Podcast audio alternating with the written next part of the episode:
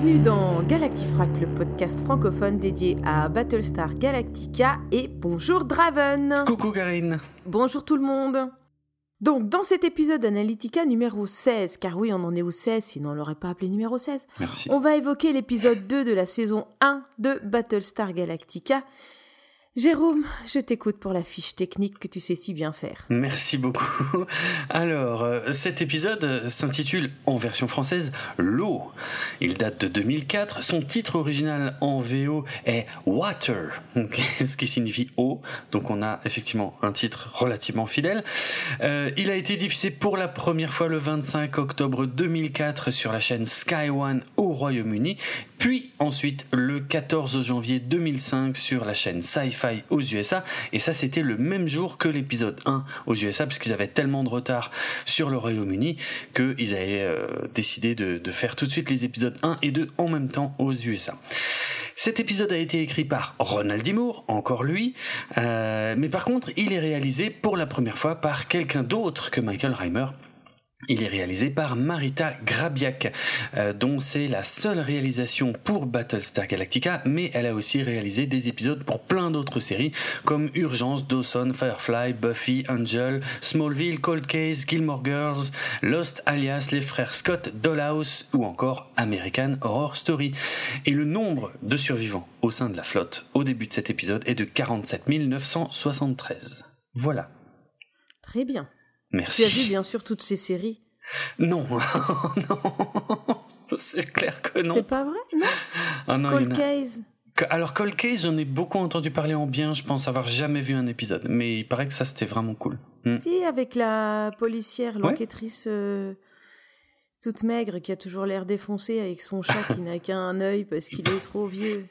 C'est un bon résumé de, de la série pour les gens qui connaissent pas du tout. Je suis pas sûr que t'aies bien expliqué le concept, mais en tout cas, oui, oui, c'est vrai. C'est euh, il y, a- il y avait de ça, de ce que j'en sais, parce qu'encore une fois, j'ai jamais regardé. Hmm. C'est vrai. Avant de décoller, Jérôme, Oui.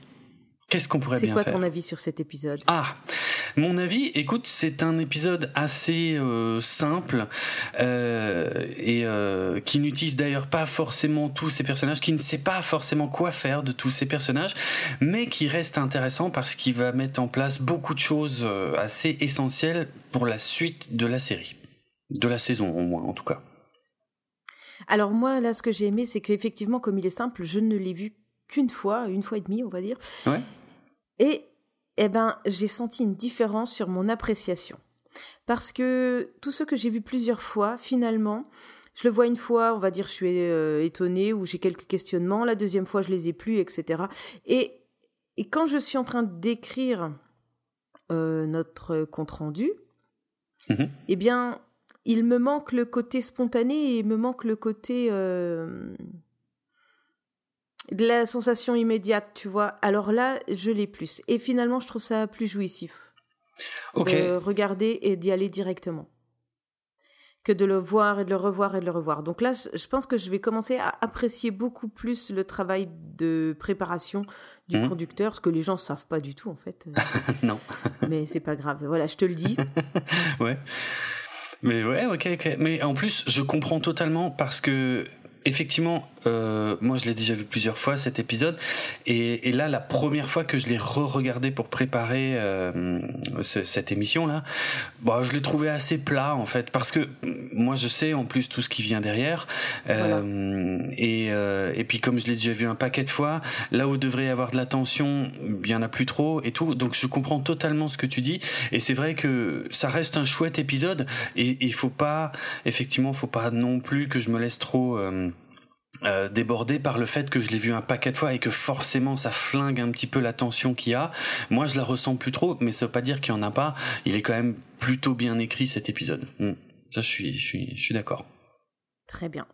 Eh bien, si on est d'accord, on va partir. Allez, 3, 2, 1. On part à. Attends, 1, Oh non. 2, 3, on part à 3. Non. On part à 3 et on décolle ou. Bon. Ou on décolle à trois. Décollage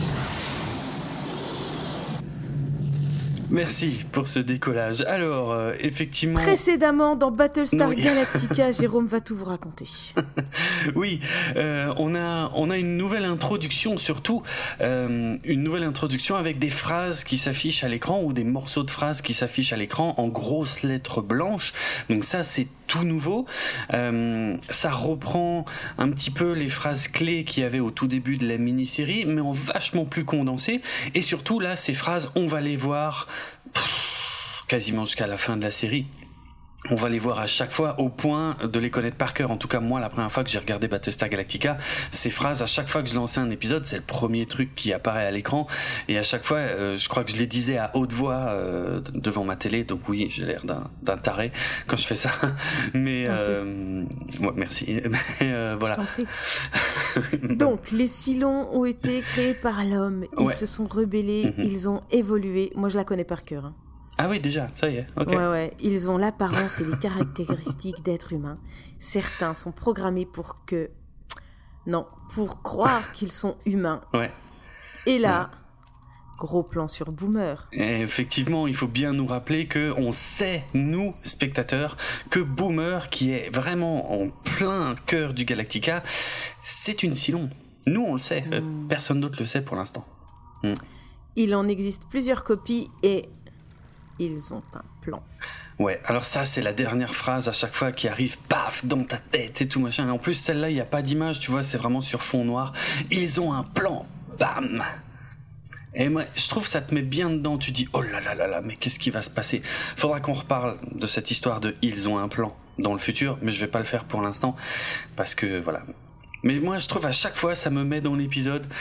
Ils ont un plan. Ah, c'est quoi le plan?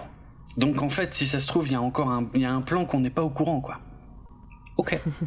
eh oui. Bon bref, et puis à part ça, oui, on a aussi un petit rappel de ce qui se passait dans l'épisode précédent, la destruction de l'Olympique Carrier, et le rappel que Hello est resté sur Caprica et qu'il a été sauvé par une autre boomer. Bon, voilà.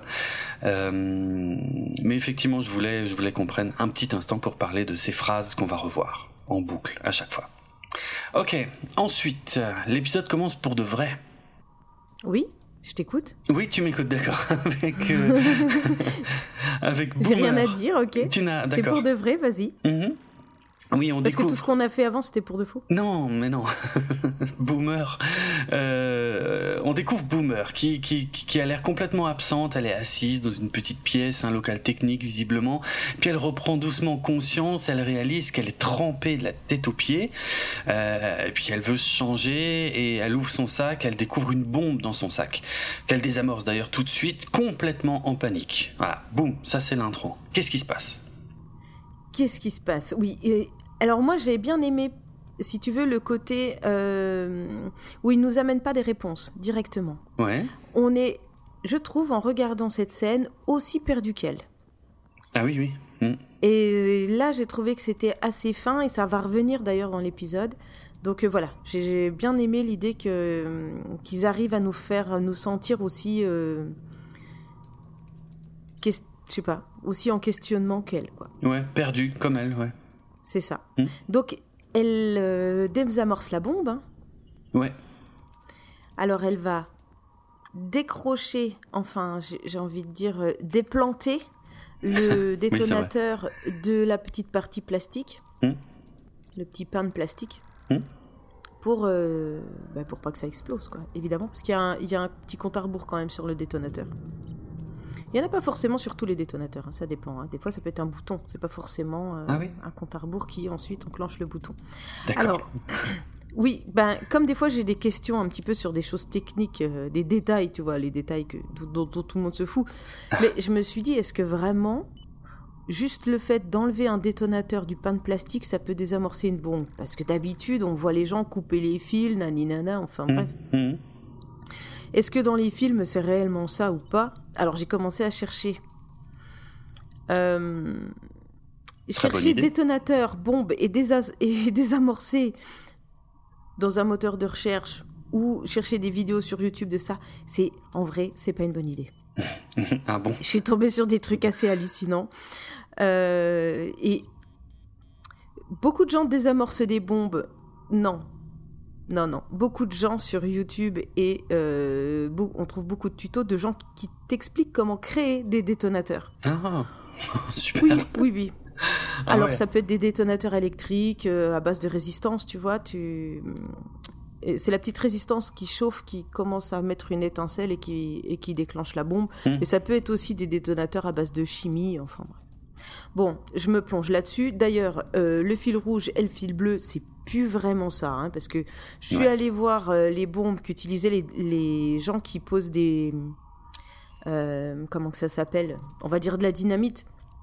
Pour dynamiter le sol, donc j'étais sur un site de la, du BTP, quoi. Ah oui, ok. Oui. Et et non, il n'y a pas un fil rouge et un fil bleu, c'est pas aussi simple que ça. Souvent, le fil bleu, par exemple, il va avoir plusieurs couleurs, ça va dépendre de l'intensité euh, de, de, ce qui est amené euh, comme énergie. Et puis le fil rouge, ou peut-être c'est l'inverse, on s'en fout. Et le fil rouge, ça va dépendre aussi euh, de la charge de dynamite qu'on a mis dans la bombe. Donc il se peut que le bleu soit plutôt jaune ou vert, selon la, puissance. Et puis il se peut que le rouge soit plutôt brun ou, ou je sais pas, bleu ciel. Enfin, tu vois quoi. Mhm. Donc euh, voilà. Donc rouge, bleu, ça veut rien dire. Non, ça marche pas que comme ça.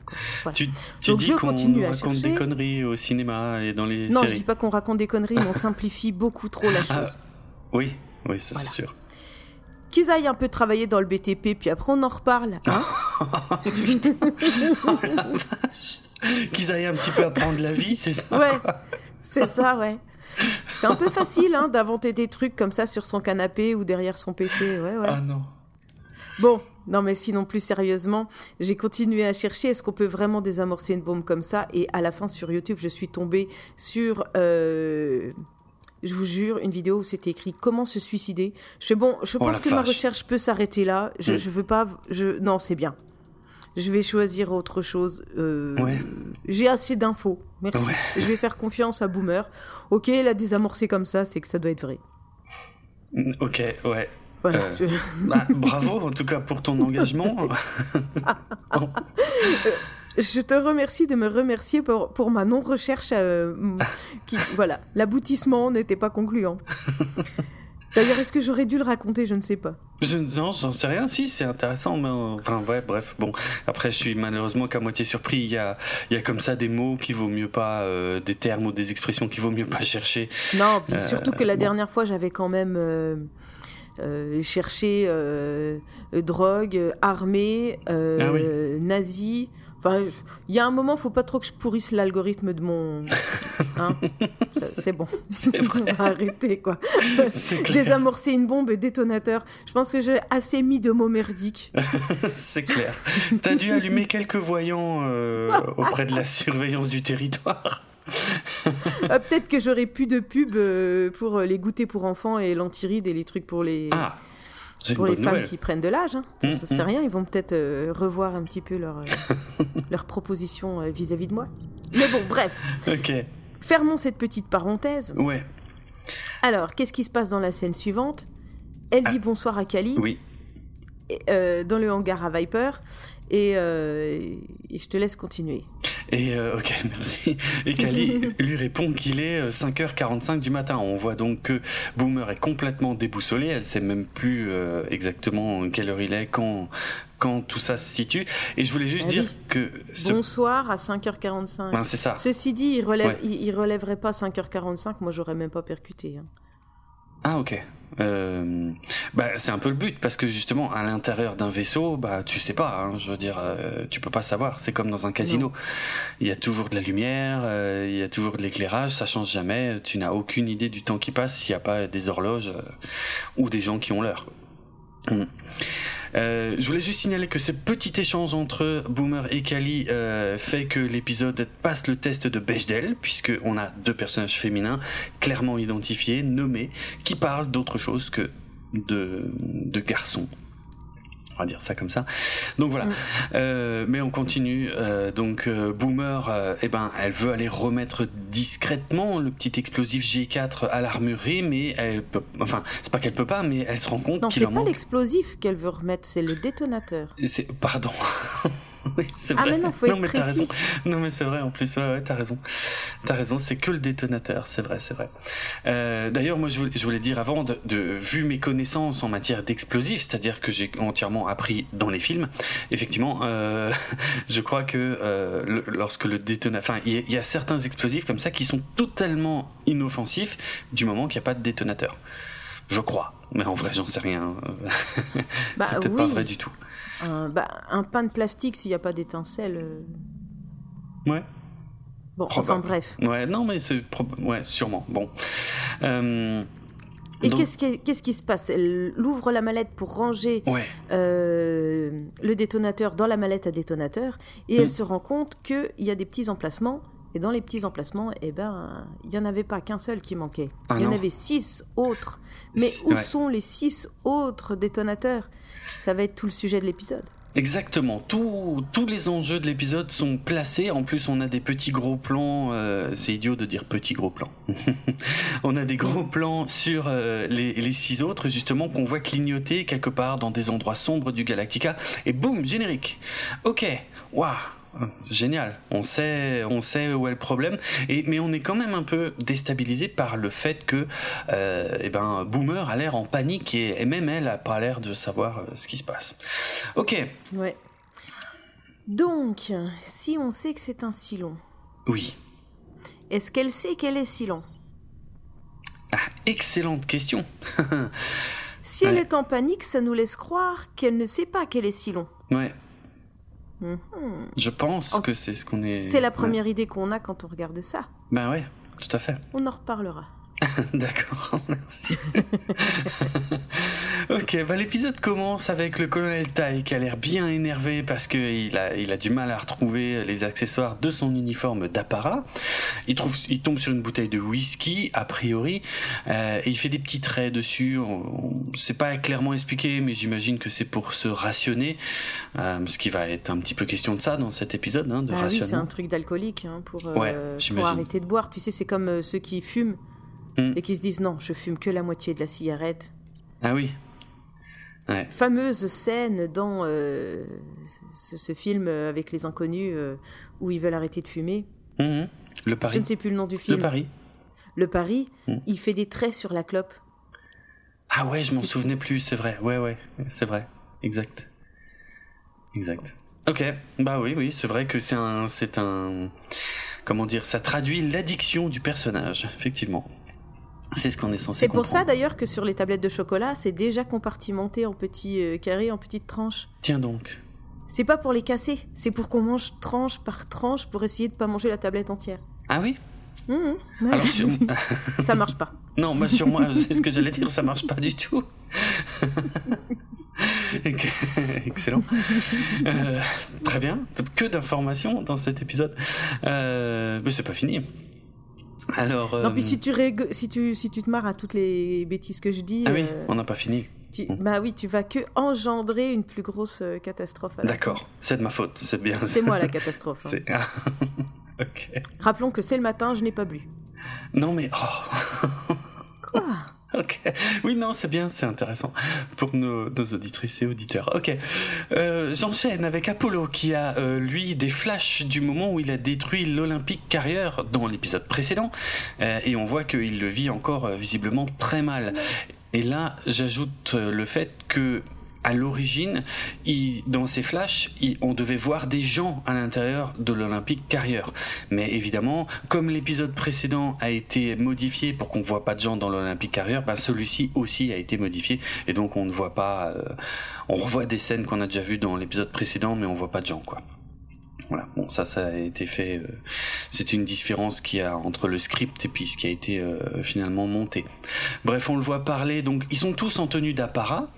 Euh, très bel uniforme d'apparat, je trouve d'ailleurs. Et bon, là, il discute dans les couloirs. Il en parle avec son père. Et, et son père, Adama, lui dit bah, de laisser ça derrière lui. Et, et pourtant, Apollo insiste. Il dit mais est-ce qu'on devrait pas en profiter pour se remettre en question, justement, d'avoir pris cette décision, tout ça? Et, euh, et Adama lui répond non. On a fait ce qu'il fallait faire. Euh, on doit assumer ce qu'on a fait et on doit vivre avec. Point. Voilà. Et, les actions, qu'elles soient bonnes ou mauvaises, ben maintenant c'est comme ça, c'est fait, on doit vivre avec. Moi, je trouve qu'il y a, alors il y a vraiment plusieurs choses très intéressantes dans ce dialogue, euh, parce que d'une part le questionnement déjà de d'Apollo euh, est, est, assez rafraîchissant euh, dans une série comme ça, euh, notamment une série de science-fiction hein, où on aborde généralement pas ces choses-là.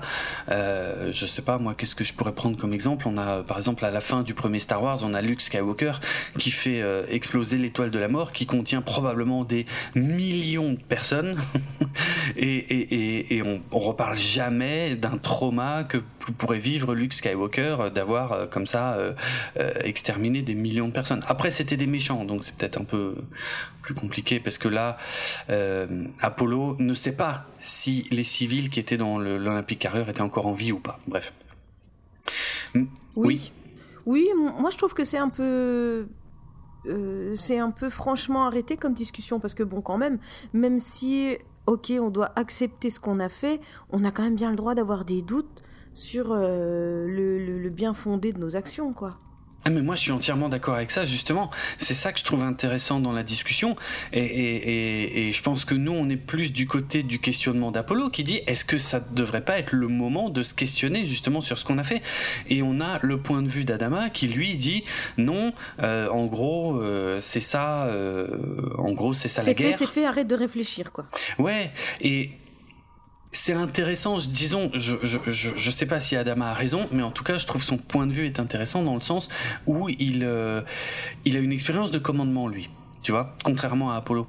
Euh, donc, est-ce que est-ce qu'il essaye pas de nous dire que peut-être c'est plus simple d'assumer sa position de commandant euh, si justement tu laisses ce genre de choses derrière toi? Tu vois, ça se défend. Euh, mais je dis pas encore une fois que je suis d'accord. Euh, mais en tout cas, c'est Ronald D. qui a écrit le script de cet épisode, qui nous balance ces questionnements-là dès le début de l'épisode. Je trouve ça vraiment très riche et très intéressant et très inhabituel, euh, surtout pour de la science-fiction. Donc voilà, très sympa. Pense pas qu'il y ait de, en fait, pense pas qu'il y ait de réponse définitive à cette question. C'est le c'est la réflexion qui m'intéresse ici. Bah oui, très bien, Jérôme. Mais alors, du coup, maintenant, on va passer au protocole avec Roselyne. Ouais, c'est vrai, euh, parce que pourquoi tous ces gens étaient en tenue d'apparat C'est parce que la présidente arrive sur le Galactica. Et on a un petit peu son point de vue à elle, juste avant qu'elle arrive. Elle espère ne pas avoir à scoltiner tout ça euh, à chaque fois. Et elle dit, les militaires, eux, ils ont l'air de kiffer ça. Mais bon. Et Billy lui suggère de dire, bah, euh, enfin, dites-leur que vous n'aimez pas ça, quoi. Et Roselyne dit, non, non, non, je pense qu'Adama adore ça. Ça le met à l'aise. Et s'il est à l'aise, ça sera plus simple de discuter avec lui. Et elle explique Billy qu'en fait, c'est pas juste malin, c'est de la stratégie politique. Tu vois? Elle est pas. Elle est peut-être débutante, on va dire, mais elle connaît quand même euh, le système. Oui, Billy, il a pas encore l'expérience. Non, et il n'y a pas que cette expérience qu'il n'a pas visiblement parce qu'il essaye de la complimenter sur son petit ensemble, que elle se désole, que qu'il lui en restera plus trop hein, pour le restant de ses jours, euh, et il essaie de la complimenter et il rame un petit peu et elle euh, elle rigole, elle lui dit Billy, vous ne connaissez rien nos femmes, n'est-ce pas? Voilà. c'est joli, c'est un, un joli petit moment. Bref. c'est sa maman. C'est un peu ça, c'est vrai, c'est vrai. Alors pourquoi, euh, pourquoi tout ça euh, C'est parce que Roselyne euh, vient pour féliciter l'équipage du Galactica. A priori, c'est la première fois qu'elle le fait depuis la mini-série. C'est la première fois qu'elle revient sur le Galactica depuis les événements de la mini-série. donc elle félicite tout le monde et puis ils sont en mode démonstration. on a le Virgon Express, donc qui est un, un, autre vaisseau de la flotte, qui va venir s'arrimer au Galactica pour, eh bien, pour avoir de l'eau parce que Adama explique à la présidente que voilà le, Galactica lui-même a des systèmes de recyclage d'eau et que quasiment aucune eau n'est perdue dans le Galactica, alors que c'est pas le cas de la plupart des autres vaisseaux de la flotte et donc ils doivent venir se ravitailler régulièrement sur le Galactica. Euh, dans le hangar, on voit qu'il y a Boomer euh, qui demande à parler au chef Tyrol, donc tout ça c'est en parallèle. Hein. D'ailleurs, j'aime bien le moment où ils vont s'isoler. Euh, on voit euh, qu'il y a Kali euh, qui qui a l'air de se dire ah tiens ça y est, ceux-là, ces deux-là, ils vont de nouveau se rouler des pelles dans le local technique. genre tout le monde le sait très bien. Euh, bref, mais bon, mais le problème c'est que c'est pas du tout ça, c'est que euh, en fait Boomer est complètement en panique, elle raconte tout à Tyrol, tout ce qui lui est arrivé et le fait qu'elle veut pas être soupçonnée, euh, qu'elle a peur et et voilà quoi. Donc en gros, ça sert à nous dire que Tyrol est au courant aussi. Euh, mais on revient à ce qui se passe euh, au niveau de la passerelle. Adama, lui, se sent un peu comme un guide touristique. Euh, il pense que, lui et Tai ont l'air de penser que la présidente surkiffe ce qu'ils sont en train de faire, justement en plus à cause de son passé d'institutrice hein, ou de prof. Voilà. Et, euh, et puis il y a Roselyne qui, qui, discute un peu avec Apollo. Elle lui dit Je pense que votre père euh, me prend pour une idiote. Euh, mais bon, a priori, c'est pas le cas. Alors tout ça encore est, un petit peu monté en parallèle. En même temps, il y a Tyrol qui demande à Boomer pourquoi elle n'a pas parlé au maître d'armes. Donc je l'ai déjà dit, c'est parce qu'elle a peur d'être soupçonnée. On a Billy aussi en parallèle qui se rend compte qu'effectivement, il sait pas du tout s'y prendre avec les femmes parce qu'il va voir Douala et il lui dit qu'elle est qu'elle est jolie et qu'elle a des beaux cheveux et il rame le pauvre. Et il rame. Hmm. C'est trop mignon. J'avoue. Et là, je, je vraiment, je, je, dis rien là-dessus parce que je ferais pas mieux, en fait, je pense. Donc, ah. euh, tu vois, toi aussi, tu es en train de tomber amoureux de Billy. Je... je sais pas si je peux aller jusque là, mais en tout cas, oui, je le trouve, euh, je le trouve touchant. Euh, au point que je commence à me demander si au premier visionnage je l'avais pas détesté justement parce que il me rappelle un peu euh, peut-être comment moi je serais sur un vaisseau spatial. Euh, peut-être, c'est une théorie. Je ne sais pas. Ça va tous devenir votre personnage préféré. Ah ouais, ah ouais, c'est ça, c'est ça ton plan, parce que. C'est mon plan. Il n'y a pas que les silons, quoi, un plan. Ok, c'est bien. bon, l'info importante. Ouais, l'info importante, c'est que Apollo révèle à Roslin que tout ce cérémonial, c'est l'idée d'Adama, évidemment, ça le savait déjà, mais surtout qu'il déteste ça, Adama, et qu'il le fait pour Roselyne, et pour qu'elle se sente à l'aise, et pour qu'elle se sente présidente. Et donc là, on se rend compte qu'ils détestent ça tous les deux, Roselyne et Adama, et j'adore, quand elle comprend ça, j'adore elle se retourne pour regarder Adama d'une certaine manière et j'adore ce petit moment, ce petit regard en fait quand elle comprend qu'elle dit ah ouais, il fait ça pour moi en fait. Classe. Voilà. Euh, mais revenons vite fait à Tyrol et Boomer qui sont à la fin de leur discussion. Il y a Tyrol tout de suite, lui sa conclusion c'est que quelqu'un veut faire porter le chapeau à Boomer et, euh, et, voilà ça peut être que ça en fait. Euh, mais je trouve qu'il tient pas trop compte du fait qu'elle ait des trous de mémoire assez béants. Mais bon. Ouais, c'est un peu bizarre, hein. mais euh, mais ils sont amoureux. N'oublie pas. Oui, oui, oui, oui, c'est vrai. C'est vrai. Et oui, Tyrol, il est amoureux de Boomer. Hmm. Donc, est-ce que l'amour ne rend pas aveugle? Oui, ce serait une belle démonstration, pour le coup. Ouais.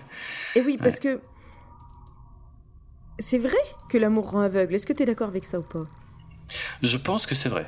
Ouais. Je pense que c'est vrai. Hein. Hmm. Ben oui, parce que euh, comment je te dirais? On va faire une petite parenthèse. Ah tiens, voilà. Ça va être intéressant. C'était pas prévu. Mhm. Il n'y a pas de parenthèse dans le conducteur. Parce que l'autre n'est pas juste euh, un objet dont on connaît la nature. Par exemple, si tu, si tu tombes amoureux de quelqu'un, c'est pas tu as envie d'être avec elle ou d'être avec lui. C'est pas comme avoir envie de posséder un, un objet que tu convoites. Mm. L'objet, tu, tu, connais entièrement sa nature, tu sais exactement ce qu'il va t'apporter. Mm que euh, l'être humain, c'est différent, quoi. Il y a beaucoup plus de, suppositions. Et hum, donc, dans le fait de tomber amoureux, il y a donc, comme je te dis, il y a une part de supposition. Et, et, euh, et c'est ce qu'on trouve chez l'autre grâce au côté séduction. Mmh. C'est-à-dire que tu n'as pas l'autre en tant que euh, chose établie toi, tu vas te mettre dans la séduction, l'autre va se mettre dans la séduction. Chacun cherche un, espèce d'idéal de vie dans l'autre. Euh, c'est lui qui va compléter notre monde. On est dans une grande utopie de, de l'amour parfait et de la et, et du bonheur, quoi. Hmm. Donc tout le monde fait des efforts pour séduire l'autre et donc on se montre que sous notre meilleur jour. Donc quand toi, en face de toi, tu as une personne dont tu tombes amoureux qui est sous son meilleur jour, il est super clean, jamais tu pourrais penser autre chose que cette personne est parfaite, euh, tu vois? Oui, tu, ouais, ouais. tu non seulement tu vois quelqu'un euh, de propre, lisse et, et parfait pour toi, mais en plus toi tu es en train de te convaincre que euh, tout ce que tu vois est vrai et bien et bien évidemment c'est pour ça que tu tombes amoureux. Tu vois, il y a Mhm. deux choses, il y a l'autre qui triche et il y a toi qui en plus euh, fait en sorte d'y croire quoi. Oui, c'est vrai. Ouais, voilà, c'est un peu en ça que ben le- on dit l'amour rend aveugle. On est Mhm. tous les deux- voilà, les deux sont en train de chercher quelque chose. On fait des efforts pour le pour le séduire et puis euh, et puis nous aussi on se met on se montre sous notre meilleur jour et on a envie d'y croire. Et puis c'est une fois que la phase de séduction elle est finie qu'on revient à ce que à ce que l'on est réellement ou et ce que l'autre est réellement et alors là du coup on peut se sentir un peu euh, un peu désappointé si tu veux. On va rencontrer la vraie personne. Et c'est Mm. là qu'on se dit, mais putain, c'est pas possible, j'étais aveugle ou quoi J'ai pas vu qu'il est ou elle était comme ça. On peut avoir ce sentiment euh, d'avoir été un peu floué, quoi. C'est ça. Ok. Ouais, ouais, non, mais c'est vrai. Ça marche bien là. En plus. Euh, parce que tout le monde voyait d'ailleurs. hein.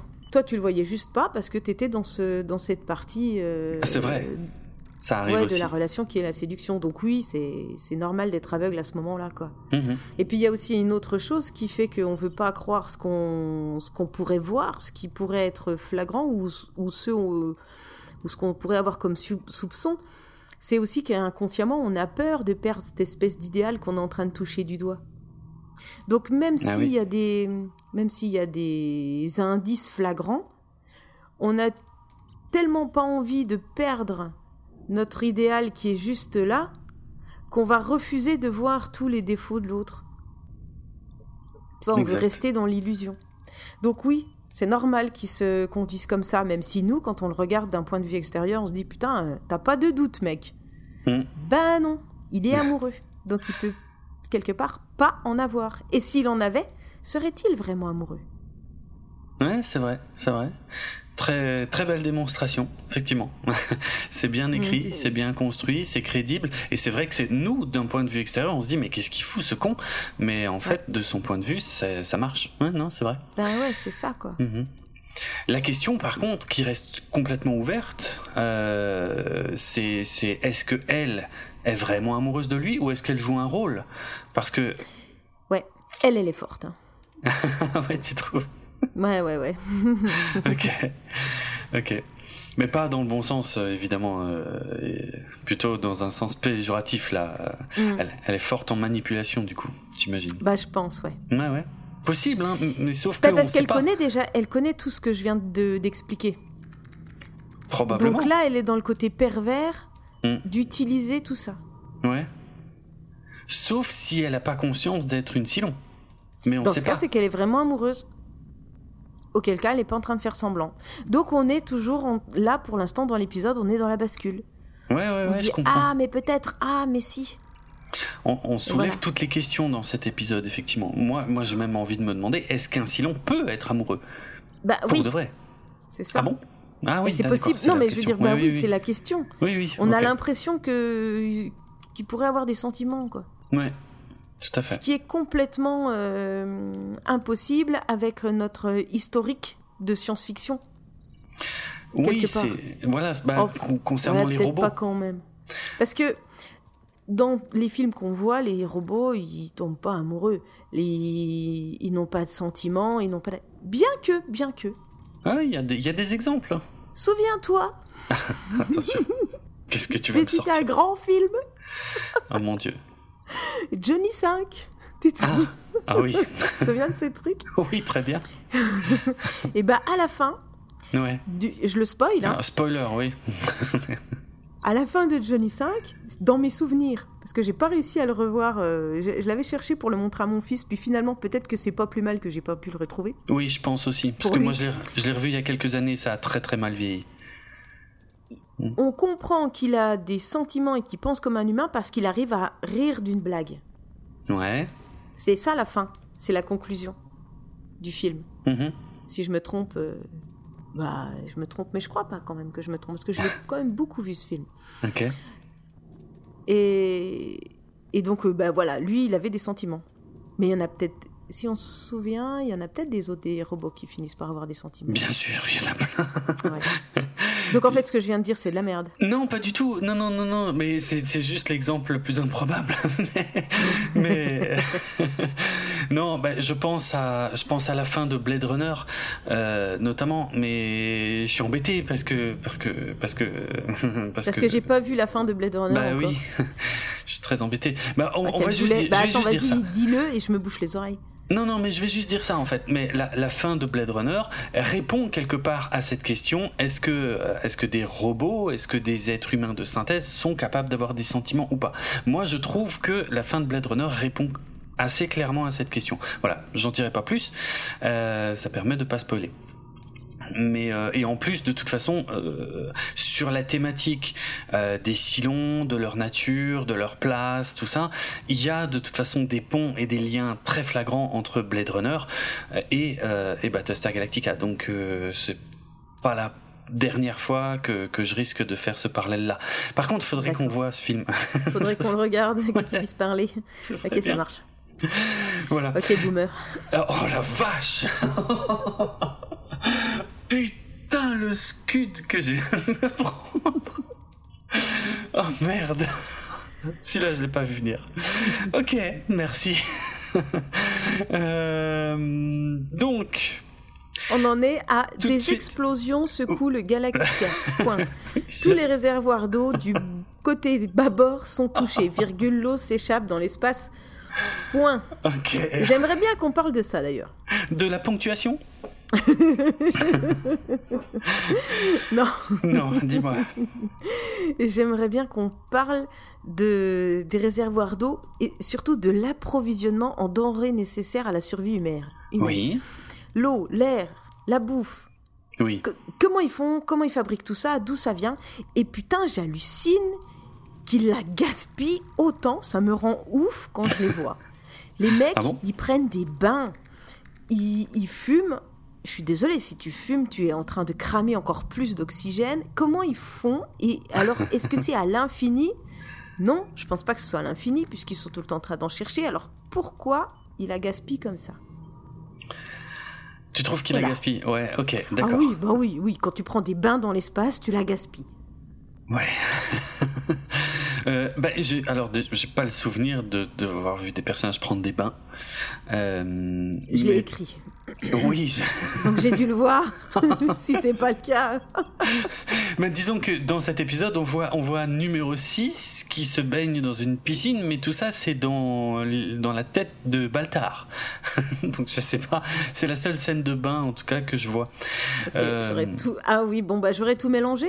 Non, je sais pas parce que, enfin, après, il, est question de douche de toute façon. Il est il- des douches, ça oui, ça je suis à peu près sûr. C'est les bains où j'ai un petit doute, mais bon. Euh, mais peut-être, peut-être que les, les personnes les plus aisées dans la flotte euh, ont moyen de prendre des bains, peut-être. Bon, donc on parle de denrées alimentaires, euh, de d'air, enfin d'oxygène et euh, d'eau en tout cas. Ben, bon, c'est pas que, enfin, je, je pense pas avoir des réponses très précises à toutes ces questions, mais je me dis que vu la flotte, bon pour l'eau on a la réponse quand même. hein. Il y a il y a le Galactica qui est capable d'être entièrement autonome en, en- en matière d'eau et qui fournit le reste de la flotte. Donc ça on sait. Pour l'air, je dirais que c'est probablement assez similaire. Euh, tout ça est recyclé. Et c'est, mais t'es pas la seule, t'es clairement pas la première personne à Qui être choquée. respire de l'air qui a déjà été pété trois fois. Oui, c'est une. Une façon assez moche de le dire, mais oui, bien sûr, bien sûr. Ouais, je suis sceptique. Ah bon? Tu es sceptique Quel est le problème? Dans l'ISS, Bah, ils font on- comment? Ils pètent pas dans l'ISS Non, c'est pas. Non, mais non, mais je, veux pas parler de ça. Euh, Ah. Quand on respire de l'air, Oui. l'oxygène est envoyé dans nos globules rouges. Oui. Mais quand on l'expire, on, en garde un petit peu, non? Il y a de la perte. C'est une vraie question. Ouais, ouais, il y a probablement, effectivement, c'est intéressant, j'y avais jamais trop pensé, il y a probablement un peu de perte. Un peu. Mais. Ah, je sais pas. Encore une fois, dans l'ISS, euh, ça a l'air de bien se passer. Après, ils ont peut-être quand même des recharges d'oxygène. Euh, je crois que quelqu'un nous avait dit qu'ils avaient aussi des recharges d'eau euh, dans l'ISS. Euh, la nourriture, c'est une évidence, mais d'oxygène et d'eau, c'est possible qu'ils en reçoivent quand même de temps en temps des, des, capsules neuves, on va dire. Mais parce que, oh, pardon, je fais bouger mon micro. Parce que quand on respire, hmm. on est trop nombreux dans une pièce fermée. Ouais on finit par s'intoxiquer au monoxyde de carbone. Au dioxyde, je dirais plutôt. Au dioxyde de carbone. Mm. Donc c'est qu'on c'est qu'on recrache pas autant d'oxygène que ce qu'on non, non, bien sûr, bien sûr, mais après, mais c'est d'où le principe du recyclage. Ce, dioxyde de carbone, euh, on peut le retraiter. Voilà, on peut le retraiter et on peut euh, réisoler le, le comment le l'oxygène qui se trouve dedans. Ouais. Parce que dans, dans ouais, je suis euh, d'accord, je suis d'accord avec ça, mais je pense qu'au bout d'un moment, euh, il y a de la perte en route. Il y a de la perte. Ouais, je pense, mais je pense que tu as raison, il doit y avoir un peu de perte. Donc là, dans la série, on est obligé de l'accepter. Euh, J'imagine. Ok, j'accepte. je pense. Hein. Et quant à la bouffe, euh, on parlera ah, juste après de l'eau, mais en tout cas, la, la bouffe, c'est intéressant parce que on a tous les chiffres, ils sont donnés par Baltar. Euh, quelques minutes plus tard, mais euh, euh, on, apprend que la flotte entière et, uniquement d'ailleurs les civils, c'est marrant qu'il il inclut pas les militaires dans son calcul, mais bon bref c'est un détail. par semaine, il faut 82 tonnes de céréales, 15 tonnes de viande, 119 tonnes de fruits, 304 tonnes de légumes. Ça, c'est par semaine. Et effectivement, d'où est-ce qu'ils prennent tout ça? Bah, Moi, j'ai envie de dire, il y a plein de vaisseaux dans la flotte. Donc il y en a où il y a des serres pour les céréales, les fruits, les légumes, et j'imagine qu'il y en a où il y a de l'élevage euh, de bovins. Mais j'en sais rien en vrai, hein, c'est pas, c'est jamais dit clairement. Mais ouais. Non, les questions sont intéressantes et de toute façon les scénaristes voulaient en parler. Sinon ils se seraient pas donné la peine d'aborder tout ça, de donner ces chiffres. Euh, ils ont dû faire des calculs assez précis d'ailleurs hein, euh, pour. Euh, je pense pas que ces chiffres sont donnés au hasard. Euh, d'ailleurs, j'ai alors euh, j'arrête pas de parler de l'ISS, mais hein, il faudra quand même que je fasse une recherche un peu plus détaillée pour un futur épisode pour un peu mieux comprendre comment ça se passe dans l'ISS en termes de réapprovisionnement et de recyclage. Mais par contre, j'ai trouvé un chiffre, c'est que dans l'ISS, euh, ils consomment 12 litres d'eau par jour. Donc il en faut de la flotte. Ça part vite, hein. c'est impressionnant. C'est impressionnant. Qui est évidemment recyclé, hein, mais euh, mais 12 litres. Euh, et, et, je pense que c'est des gens qui font super attention, tu vois, à tout. En plus, euh, eux, ils sont ils sont en apesanteur dans l'ISS, donc la façon de consommer l'eau, de prendre des douches et d'aller aux toilettes est extrêmement complexe et, et, et conçue pour qu'il n'y ait pas de perte, parce que sinon l'eau foutrait le camp partout dans la station, quoi. Bien sûr. Mais malgré ça, ils en consomment 12 litres par jour. Donc ouais, ça a intérêt à recycler euh, plein pot, quoi. Hmm. C'est intéressant. Mais j'essaierai de trouver des données plus précises parce que c'est vrai que ça fait plusieurs fois qu'on en parle. Oui, bah- oui, je suis terre à terre. Hein. Excusez-moi. Non, mais c'est intéressant. Euh, c'est intéressant de savoir. Après, il y a des choses, euh, il y a d'autres choses. Par exemple, euh, je sais plus si j'en ai déjà parlé, mais là, clairement, dans le Galactica et dans la flotte, ils sont pas en apesanteur. tu vois, ils marchent tous au sol sans problème et ils n'ont pas de, ils n'ont pas de bottes magnétiques comme on peut voir dans The Expense par exemple. Euh, et ça, c'est pas très logique, euh, ça n'a pas de sens, tu vois. Tout ça, ça c'est pas très crédible. C'est un, on est dans un, un cliché de science-fiction où, où, Ronald D. Moore s'est dit bon ben là, euh, j'essaye d'être réaliste, mais mais il y a quand même des trucs où euh, ce serait trop compliqué d'être réaliste à l'extrême. Donc ça, on va dire que tant pis, on fait comme d'habitude en dans, des space opéras. Euh, il y a un système probablement euh, qui génère de la gravité sur tous les vaisseaux et puis point. Voilà quoi. Alors que on avait un film comme 2001, l'Odyssée de l'espace, qui se donnait vachement plus de mal pour pour rendre ça crédible, notamment avec tout le, enfin tout le, par exemple la, station qui tourne sur elle-même, qui génère euh, comme ça une forme de, gravité qui permet aux gens de, bah, de marcher au sol sans, sans avoir de problème quoi. Mm-hmm. Voilà. Mais c'est vrai que c'est des choix. Ça, c'est un, un, vrai choix scénaristique. Mais encore une fois, tes questions sont super intéressantes, hein, parce que là, Galactica a un peu le cul entre deux chaises en fait. Il y a des choses qui sont très crédibles, d'autres pas du tout. C'est normal qu'on se pose des questions. Donc voilà. C'était ce que je pouvais faire de mieux. ce que je pouvais répondre de mieux pour l'instant à ces questions. D'accord. Donc retournons dans notre épisode. Merci Jérôme. Euh, Kali découvre des traces de brûlure. Ouais, oulala, là là, t'as zappé tout un. C'est vrai? Oui. Je suis allé trop vite Ah oui, oui, t'as zappé un, un paragraphe. Euh, parce que les, les, réservoirs, on apprend que les réservoirs euh, qui sont explosés sont inspectés de l'intérieur par Tyrol euh, et ses hommes, et Kali, et de l'extérieur par un survol du Raptor de Boomer, accompagné de Crashdown. Et on voit Tyrol et Boomer qui, qui se disent des choses que eux seuls peuvent comprendre et on voit Kali et Crashdown qui font des têtes bizarres qui disent mais qu'est-ce qu'ils sont en train de raconter? Bref, on apprend que 10 millions de tonnes d'eau ont été perdues, soit 60% des réserves potables, euh, ce qui est énorme. On apprend que Adama ordonne le rationnement, c'est-à-dire coupure d'eau des toilettes et des douches. Donc là, il est question des douches, c'est peut-être là que tu as extrapolé sur les bains. Mais je me demande aussi s'il n'y a pas le colonel Tai qui, euh, je crois qu'il y a le colonel Tai hein, qui dit qu'il va, il va y avoir des émeutes si les gens peuvent plus se laver. Peut-être aussi de là que tu as pensé qu'il prenait des bains. Euh, on apprend que le Galactica peut tenir six jours euh, avec euh, l'eau qui leur reste, mais que la plupart des autres vaisseaux, c'est-à-dire un tiers de la flotte, c'est-à-dire 16 000 personnes, seront à court d'eau dans deux jours. Et il y a un petit moment intéressant aussi sur la comment le commandement de la flotte entre le commandement militaire d'Adama et le commandement civil de la présidente, parce qu'il y a la présidente qui demande à Gaeta de donner une théorie sur ce qui s'est passé. Et Adama répond les militaires ne donnent pas de théorie. Les militaires se basent sur des faits.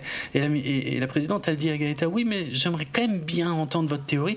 Et Gaëta attend d'avoir l'autorisation d'Adama pour répondre à la question. Et il pense que c'est la première attaque nucléaire des Silons qui avait fragilisé les, réservoirs. il y a en fait dans, cette, dans ce petit dialogue, il y a une espèce de petit jeu de pouvoir euh, intéressant qui se joue où euh, ben, quand la présidente pose une question à un militaire, ce militaire euh, ne va probablement pas répondre sans avoir l'aval du commandant de la flotte, quoi. Voilà. Et donc là, effectivement, on, on arrive dans les réservoirs à l'intérieur, et c'est là que Kali découvre des traces de brûlure, et je te laisse continuer si tu veux. Pardon, non, t'étais très bien parti. Ah oui, d'accord. Alors je continue. Euh, on apprend qu'il y a cinq systèmes proches qui sont susceptibles de contenir de l'eau, et euh, donc que Adama va faire inspecter. Et euh, selon les calculs de Baltar, il faut 2,5 millions de tonnes d'eau par semaine pour les besoins complets de la flotte. Voilà. Ce qui me permet d'ajouter que Baltar est donc spécialiste en tout tout ce qui est scientifique. Euh, je rappelle que à la base, c'est quelqu'un qui a programmé des systèmes de défense, hein, si j'avais bien suivi. Mais là, il est, euh, il est spécialiste en, je sais pas comment je pourrais dire, en, biodiversité, en, en, vert, Dans le Trivial Poursuite, c'est lui qui fait toutes les questions vertes. oui, c'est ça. Il a interrogé dit vert. Ouais. Mais aussi, il peut, il peut, faire aussi sûrement le jaune, le marron. Le... Oui, c'est ça. Il est spécialiste en tout, en fait, le mec. c'est drôle. C'est ça. Mm, Trivial mm. Poursuite, il te met une raclée. Euh, je pense, bah oui, ils le disent, hein, que c'est un, c'est un génie. c'est un génie. Donc voilà, le chef Tyrol lui-même vient faire son rapport devant euh, la commission. Il a trouvé cinq points de détonation. Il suspecte qu'il y en ait un sixième quelque part. Effectivement, la maître d'armes a constaté la disparition de six détonateurs et Adama ordonne le verrouillage des stocks de munitions.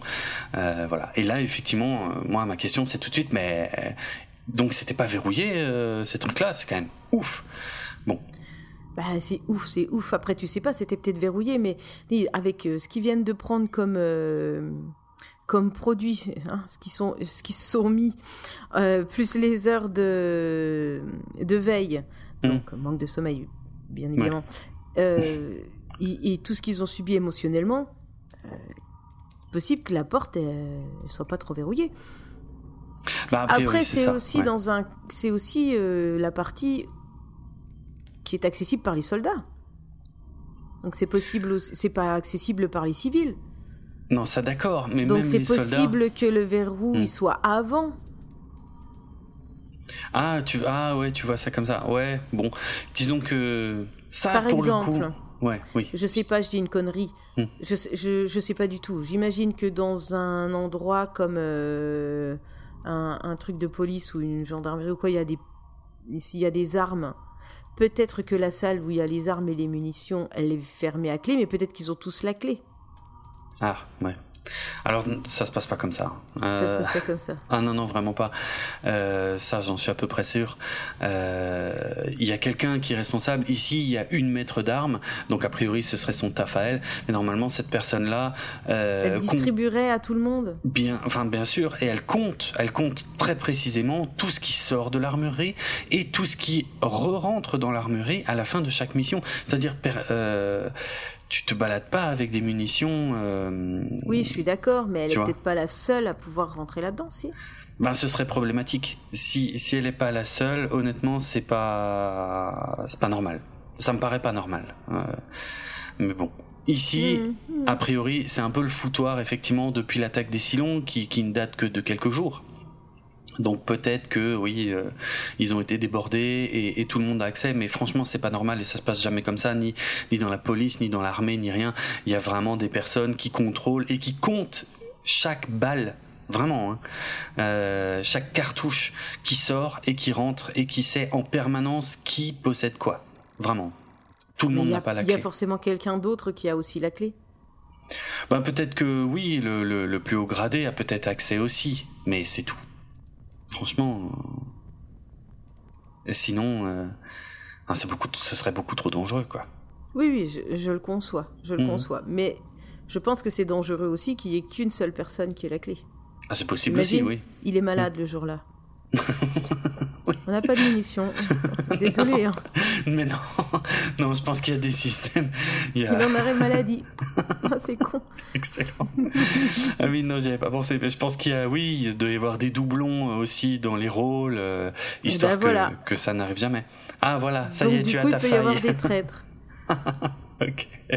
Non, voilà, en l'occurrence, c'est elle, donc. Euh, nous, oui, nous, on sait, en fait. Là, là par contre, la maître d'armes. Euh, c'est pour ça qu'elle n'en a plus rien à foutre, elle ferme plus la porte, hein, elle sait, le trait c'est elle. elle est tranquille, hein, elle s'emmerde plus avec la clé, quoi. non. je pense pas. Est-ce que les méchants ont aussi peur que les gentils? De euh, bah, euh, d'être euh, d'être d'être trahi, d'être emmerdé, d'être. Une fois que tu sais que le méchant c'est toi, t'as plus trop de crainte à avoir normalement. Ah, je... d'accord. un petit moment, un petit côté surpuissant quoi. Ouais ouais omniscient presque même. De toute façon, la merde, elle viendra de toi, t'es tranquille. oui, d'accord, comme ça. Oui, c'est vrai que du coup, tu es, la seule personne qui dort bien sur le vaisseau. Ouais, c'est ça. c'est ça. Excellent. Il y, a, il y avait une théorie comme ça. vaudrait-il pas mieux être méchant? Oui, Ça a l'air d'être plus simple. Ouais, ça finit rarement bien, mais oui. il y a peut-être des avantages, mais ça finit quand même pas bien. Euh, mais effectivement, euh, je crois que ce que tu disais là, c'était dans le film Usual Suspect que c'était euh, développé. Quant à tous les mecs qui se font arrêter, c'est le début du film, hein, pas de spoiler. Euh, quant à tous les mecs qui se font arrêter, qui se, qui se font mettre en cellule, il y a un personnage, je sais plus lequel, qui dit, euh, en général, celui qui s'est fait choper, euh, c'est celui qui dort bien. Et tous les autres qui se demandent pourquoi ils sont là et, et ce qu'on leur veut, c'est ceux qui dorment mal. Il y a quelqu'un qui dit ça, j'avais toujours trouvé ça super intéressant. Je suis en train d'essayer de me souvenir de, du film. Oui. C'est avec qui dedans? Euh, C'est avec Kevin Spacey notamment. C'est euh, la légende de Kaiser Soze. On est euh, d'accord. J'osais hmm pas le dire. Donc c'est bien, c'est bien celui dont je. Que je... Bon, on peut spoiler la fin, tout le monde l'a vu. Non, pas, peut-être pas. Ah. Peut-être des gens qui n'ont pas vu ce chef-d'œuvre. Ce serait dommage parce que c'est un très très grand film. Ouais, ouais. Hmm voilà. Il n'y a pas de vaisseaux spatiaux. Mais c'est quand même un bon film. Il y a des gens qui boitent. Effectivement, ouais. c'est vrai. Alors, on y va. Euh, là, j'avoue, je sais plus où on est. D'accord, alors la conclusion d'Adama est claire, deux poinns. Il y a un saboteur à bord et c'est forcément un Silon. Donc là, il fait sortir un petit il peu. Il est malin. Hein. Excuse-moi. c'est pas gentil. non, c'est pas gentil. c'est plus. Il faut pas oublier que certaines scènes sont là pour, plus pour informer le spectateur que pour la logique de ce que feraient les personnages à ce moment-là. Non, mais c'est vrai. Bon, ben voilà. voilà. Euh, il y a un saboteur à bord et c'est forcément un Silon. Oui. Oui. Oh Apollo fait partie des rares personnes au courant des Silons, euh, que les Silons ont, pardon, l'apparence humaine. Ouais. Parce que tout le monde ne sait pas encore ça. Non, effectivement. Et là, on voit qu'Apollo, euh, c'est une info qui est nouvelle. C'est-à-dire que dans l'épisode précédent, peut-être qu'il était déjà au courant, mais on nous l'avait pas dit parce que c'était pas une trop euh, au centre de l'épisode précédent. Donc, euh, pour moi, c'était un peu une surprise de me dire ah ouais, Apollo aussi est au courant en fait. D'accord. Ce qui tient parce qu'il fait quand même partie des plus hauts gradés vu qu'il est à la tête de tous les pilotes. Mais mais pour moi, c'est une nouvelle info. Oui, oui, oui, mais de toute façon, il a pris du grade hein, une fois qu'il a fait euh, son acte de bravoure en tuant d'autres civils. Tu crois? Quelle horreur euh, ah bah, Je relate des faits. Ah oui? Il a pris. Je suis pas sûr qu'il ait pris du grade, honnêtement. Qu'il ait pris du grade, oui, bon, bah, c'est. Oui, mais c'est. Euh, mais oui. Tu, le sens quand même. Oui, oui, oui, oui, hein oui. Ah oui, d'accord, oui. Même si c'est pas officiel, il a pas eu sa hmm médaille. Quelque part, il s'est rapproché de papa. Probablement, oui. Par contre, oui, oui, ils, ont des sujets communs euh, parce que euh, c'est vrai que quelques épisodes avant, euh, le dialogue entre les deux, il était proche du zéro. Oui, je vois ce que tu veux dire. Ok, ouais, ouais, c'est vrai, c'est vrai. D'accord.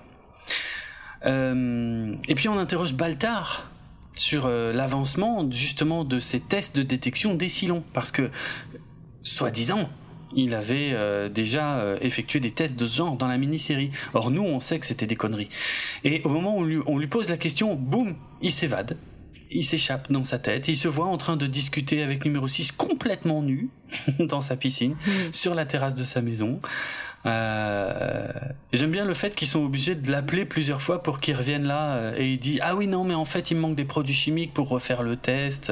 Donc nous on sait que c'est tout ça c'est faux et donc euh, Adama lui dit si je comprends bien vous avez besoin d'aide alors je vais vous filer Gaïta.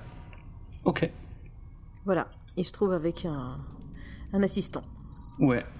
Qui ce qui l'arrange probablement pas hein, parce que vu qu'il ment en permanence peut-être pas super joyeuse d'avoir quelqu'un dans les pattes. Bon, maintenant qu'ils ont perdu de l'eau, il va falloir qu'ils en trouvent. Oui. Donc, euh, Boomer est chargé des missions d'exploration en Raptor pour trouver de l'eau. Ouais, ouais, ouais. Hein, c'est ça. Ce qui est assez euh, ironique, vu que c'est elle qui a qui a causé la perte de l'eau. Mais c'est pas tellement ça le sujet ici. Euh, moi, ce que j'ai relevé, c'est que quand Apollo lui donne ses ordres, à la fin, il lui dit bonne chasse. Et, bonne chasse, on l'avait dit hein, dans l'épisode précédent, c'était ce que Starbuck euh, avait dit à Apollo que lui devait dire à ses pilotes. Mais, oui. Mais oui, oui, oui, oui. Ah, Donc tu vois, ça reste. C'est pour ça, qu'on t'aime. Toi, tu relèves ces trucs-là. Moi, je relève des détails de merde. Toi, tu suis. je suis content qu'on m'aime. Oui. Euh, oui, oui, les gens, ils t'aiment. D'accord. Cool. Sont-ils aveugles, du coup? Non, mais bon, bref, c'est pas le sujet. Euh, on a encore une scène entre le chef Tyrol qui essaie de rassurer euh, Boomer et Boomer jure qu'elle n'a rien fait. Bref, mais on a un petit moment intéressant euh, entre Roslyn et Adama qui est juste après ça. Est-ce que tu peux nous dire de quoi il s'agit? Euh, bah, Roslyn, elle est... Non, on dit Roslyn Roslyn. Ros, ouais, avec un S. Roslyn. Ouais. Elle aimerait bien emprunter des livres à Adama. Ouais. Hmm. Hein? Parce que lui, il en a beaucoup dans ses quartiers. Et puis, il y en a plein. Hmm. Ouais, voilà. Certains ont les coins coupés, d'autres non. On a déjà parlé de cette histoire de feuilles, je reviens pas dessus. C'est vrai.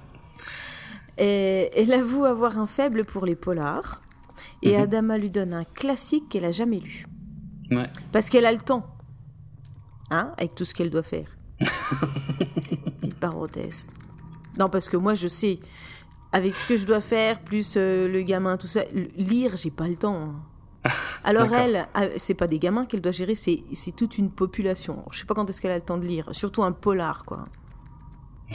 Pourquoi pas un polar Non, mais encore que tu veuilles lire un livre d'histoire pour t'aider à répondre à des questions pour, euh, pour la conférence de demain. Ah, tu vois, un truc obligatoire, je sais Elle- pas. Elle a le droit de se détendre de temps Oui, en temps elle a le droit, mais je, je, je, je pense qu'elle n'a pas le temps physiquement, tu Ouais. vois. Ok. C'est- C'est c'est une question pratique. Ok. Alors, par contre, là, je suis assez d'accord. Elle dit qu'elle va peut-être lui mettre du temps à lui rendre. Hein. Ouais, bah normal. Bah oui, oui, oui, parce que c'est pas possible, elle aura jamais le temps de le lire. il lui répond c'est bon, c'est un cadeau. Euh, lui, il prête jamais de livres, il donne. Mm. Et là, on voit qu'il a envie de se laver les mains, mais il se retient. Il va vers son petit lavabo, mais non, économie d'eau. Ça c'est malin et figure-toi que j'étais tellement concentré sur le dialogue entre les deux que j'avais pas noté le fait qu'e- qu'effectivement il va pour se laver les mains et que finalement non. Et euh, c'est grâce à toi que je l'ai vu parce que j'avais pas fait gaffe à, à ça. Euh, mais c'est vrai, c'est malin. C'est Mm, malin de mm. montrer ça. Ça veut dire aussi euh, que, alors ça veut dire plusieurs choses. Ça veut dire qu'Adama ne se pense pas au-dessus euh, du reste de la flotte. Et Ah, qu'il est propre. Euh, Bah ça, on n'en a pas la preuve. on, on sait Bah pas si, où il a le réflexe de se laver les mains régulièrement. Ah oui, comme ça, d'accord, d'accord, pardon. Oui, oui, ok. J'ai cru que tu disais à ce moment-là, il est propre, parce que j'allais dire non, on sait pas où il a mis les mains avant. Mais, mais oui, oui, oui, bien sûr, c'est vrai. C'est vrai, exact. Mm, mm. Et donc. J'ai euh, des théories si tu veux, mais Non, non, pitié, non. non, non. non, on aura peut-être d'autres occasions. Euh, je sais pas, j'espère pas en fait. Bref. ok. Euh, donc, Gaëta, lui, il a l'air super content d'aider Baltar. D'ailleurs, dans ce petit dialogue entre les deux, on se rend compte que Gaëta est pas vraiment un militaire de carrière. A priori, lui, il s'est engagé pour financer son diplôme, ses études en génétique. Euh, et alors, Baltar, il l'écoute à peine, il en a rien à foutre, alors que l'autre, il est vraiment super content, quoi. Bah, rappelons que cette scène se passe autour de la table de jeu. C'est juste avant, dans les Hein couloirs, quand C'est ils juste arrivent. avant, ils vont Ouais. arriver à la table de jeu. Oui, D'accord. oui, oui. Pour situer. Mais euh, voilà, et donc euh, ils arrivent dans la petite salle effectivement où les pilotes se détendent et, et jouent notamment aux cartes. Et, et là il y a euh, comment dire Starbuck hein, qui a l'air elle de s'éclater euh, puisqu'elle est en train de, de, de, de piller ses adversaires. Et, et, et Baltar dans un premier temps dit qu'il a pas d'argent. Et je sais pas si t'as vu, il y a Gaëta derrière qui commence à fouiller dans sa poche. Ah non. Genre. Ah ouais, en mode, en mode vraiment lèche-cul, tu vois, en mode euh, ah mais attendez monsieur, peut-être que je peux euh, vous aider. Et en fait, tout de suite, Baltar il dit ah mais je peux jouer ma veste. Voilà. Mhm. Ça- Ça rappelle complètement euh, les scènes de jeu de la série de 78. C'est vrai, il y en avait pas mal, ouais ouais, et notamment avec Starbuck euh, qui adorait jouer aux cartes et qui était, euh, qui était très fort. Donc là, a priori, ce, ce trait de la personnalité de Starbuck est bien repris, euh, quasi à l'identique. euh, ouais, Mhm, exact, exact, exact. Mais Adama et Roslyn, de quoi ils discutent eux, de leur côté? Je sais plus. Je sais Euh, pas. elle est... Non mais c'est écrit dans le conducteur. Ouais, mais- Oui mais c'est pour faire semblant qu'on n'est pas en train de lire. ah oui, pardon. Tu vois, je mets un petit peu de vie. Parce que Ah, sinon ok. je peux lire ce que tu as écrit, il n'y a pas de Je peux... souci. ouais, mais- Non, non, mais de la vie. J'aime bien. mais de la vie. ah là là. Alors Roselyne confirme qu'il y a eu des émeutes et elle aimerait bien que l'armée maintienne l'ordre. Ouais. Tu vois. Et- Mhm. Mais Adama, il refuse de faire la police. Exact. Moi, je... Ça, c'est un moment hyper important. Euh, enfin, c'est un dialogue en tout cas qui est devenu culte. Une ligne de dialogue d'Adama, la réponse d'Adama qui est devenue absolument culte et qui ressort parfois euh, dans des contextes euh, qui n'ont rien à voir ni avec la science-fiction. euh, ni avec euh, la fiction tout court, hein, puisque des... j'ai déjà vu régulièrement passer cette, cette réplique Ouais. euh, dans des contextes politiques pour commenter l'actualité, des choses comme ça. Et quelle est-elle, s'il te plaît? Tu peux nous la rappeler? Bien sûr, alors il dit, il y a une raison si on sépare l'armée et la police. Les uns, donc l'armée, combattent les ennemis de l'État, et les autres, la police, protègent les gens. Si l'armée fait les deux choses en même temps, donc combattre les ennemis de l'État et protéger les gens, eh bien les gens risquent de devenir les ennemis de l'État. Ça, c'est une des plus belles répliques que Ronald D. Moore ait écrites pour la série, franchement, euh, parce que quand j'entends ça, moi, je Oui. presque envie de mettre sur pause et de me reculer dans mon fauteuil et de dire Réfléchis. ah ouais, mais oui, eh oui, ouais. Hmm. J'ai pas forcément grand chose à ajouter à ce qu'il dit parce que ça paraît. Je sais pas, je saurais pas dire si c'est vrai. Bon, ça me paraît quand même très vrai, évidemment. Mais, euh, mais Est-ce que tout cas, nous avons eu récemment des situations où les policiers Hmm. Combattaient euh, les gens Combattaient, euh, combattaient. en tout cas, euh, les, les, les repoussaient avec force. oui, C'était oui, ah peut-être bah pas oui, les policiers, c'était peut-être plutôt des CRS. Du coup, est-ce que les gens deviennent l'ennemi de, l'État? Eh ben, un petit peu, ouais. Ah Hmm. ouais, on est assez C'est intéressant. hein. C'est pour ça que cette réplique ressort souvent euh, euh, aux États-Unis, mais même en France. euh, Enfin, elle, elle, elle marche bien et, et, et elle t'aide, je trouve, à comprendre effectivement pourquoi parfois c'est problématique que euh, certains événements, certaines manifestations soient réprimées euh, très violemment, parce que ben voilà, Adama nous explique ce qui se passe dans ces cas-là. Quand, euh, quand on réprime un peuple avec des, des méthodes quasi militaires, eh bien on du coup, plus dans un État. voilà. Enfin, c'est un risque en tout cas, ouais, ouais, ouais. Eh bien oui. Je veux Hmm. dire, si à un moment donné, les personnes que tu as désignées comme étant ton, ton leader, Hmm. tu es contre, c'est qu'il y a un, c'est qu'il y a un problème. Ouais, Si la personne que, dési- que l'ensemble du peuple a désignée pour diriger, c'est si elle ne dirige plus les personnes dans leur sens, c'est que c'est qu'il a merdé. Mm, Ou alors c'est qu'il a un plan. Bien vu, Qui est excellent. Oui, probablement pas celui, de les- celui des gens. oui. C'est vrai aussi. On va pas faire de la politique. Non, c'est pas le but. Mais, mais en tout cas, ouais, c'est vraiment une réplique super intéressante. Ce que je trouve aussi très intéressant, c'est que c'est une espèce de leçon qu'il donne à Roslyn, mais la scène est bien faite euh, dans le sens où elle a pas l'air ridicule. Non, c'est pas paternaliste, euh, Voilà. ni. euh, Hmm. C'est quoi, comment on dit Mansplaining? Du mansplaining, exactement, ouais, ouais. Non, c'est vrai qu'on ressent pas ça. Euh, c'est très intéressant et tout de suite, elle comprend qu'il a raison et elle s'engage à ce que ce genre de choses, effectivement, n'arrive jamais. Quand, à partir du moment où on voit la- l'armée faire respecter l'ordre, c'est vrai que ça envoie un message vraiment pas positif euh, aux civils et ça, elle le comprend immédiatement et ok, voilà. Et c'est bien, c'est bien fait, c'est bien tourné, quoi. Mm. Mm. Donc, euh, on va switcher entre trois scènes en même temps. Ouais. Une scène où ils sont en train de jouer, Ouais, une scène où ils recherchent de l'eau, c'est ça. donc euh, dans l'espace, et euh, la stratégie militaire. Et tout ça, vraiment, tout ça se joue en même temps. Oui, oui. Tu suis trois, trois dialogues euh, qui s'entremêlent, qui... C'est vraiment bien fait. Tout à fait. Non, non, c'est vrai, c'est vrai, et ça, ça, ça construit assez bien la tension de, de, de toute la scène et, et de, et de la fin de l'épisode globalement d'ailleurs. Euh, hmm. Oui, parce que comme tu disais, c'est pas un épisode non plus qui, est, euh, qui a beaucoup de profondeur, donc il Non. fallait quand même qu'il y ait quelque chose de diffé- qui est, qui est quelque chose de d'intéressant, en tout cas, euh, que le visionnage soit agréable. Bah, je suis d'accord parce que par exemple, euh, je Starbuck. Quand je réfléchis à Starbuck dans cet épisode, Starbuck ne sert à rien dans cet épisode, à rien. Ils n'ont rien à lui donner à faire. Et sauf la scène euh, où elle joue aux cartes. Et effectivement, bon, si on avait juste eu une longue scène où Starbuck et Baltar jouent aux cartes, ça aurait probablement été beaucoup moins intéressant et moins intense que si, euh, ben là, comme ils le font, que, que, de le monter en parallèle avec euh, la discussion euh, d'Adama et Roslin et, euh, et puis tout ce qui se passe dans le Raptor de Boomer. Et là, ça crée plus de tension, ça permet de lisser beaucoup plus le, enfin, de maintenir plutôt la tension à un bon niveau, plutôt que d'avoir des grosses scènes de tension d'un côté et puis ensuite de repasser sur des scènes dont dont, dont on pourrait se moquer un peu plus parce que en vrai il y a moins d'enjeux par exemple dans la partie de cartes quoi que, que dans la recherche de l'eau et, et ce qui se passe chez Boomer donc c'est assez malin ouais Hmm. Bon, il y a un petit dialogue d'ailleurs entre Boomer et Crashdown hein, qui qui dit que lui, euh, euh, il aimerait bien donner des noms aux planètes, que ce serait plus simple et qu'il l'appellerait bien Kimiko comme une fille euh, qu'il a connue.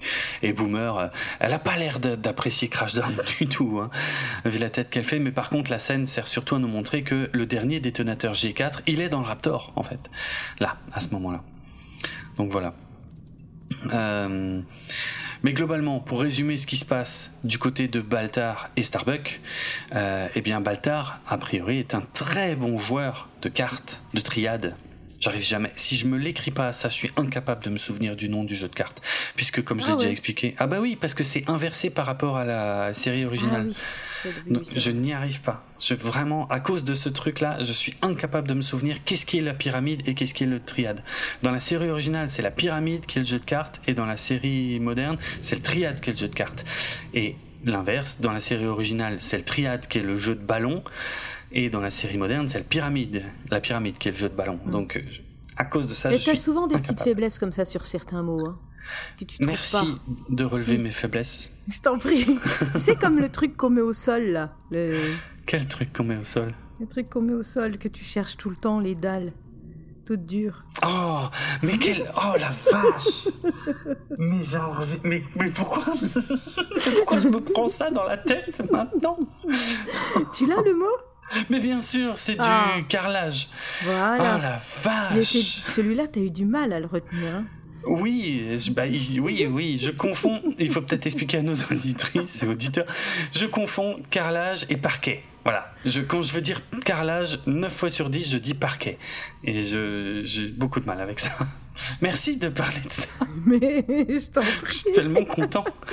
Mais après avoir posé du carrelage pendant 15 jours, je pense que c'est bon, t'as le mot maintenant, tu sais. Ça a un peu aidé, ça a un peu aidé. Mais je suis pas complètement guéri, mais c'est vrai que... je te dis pas la prochaine fois que tu vas poser du parquet.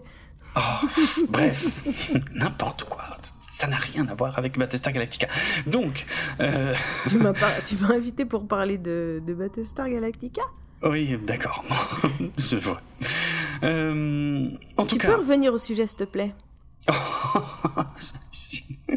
Baltar est un très bon joueur de triade, puisqu'à priori, il bat Starbuck.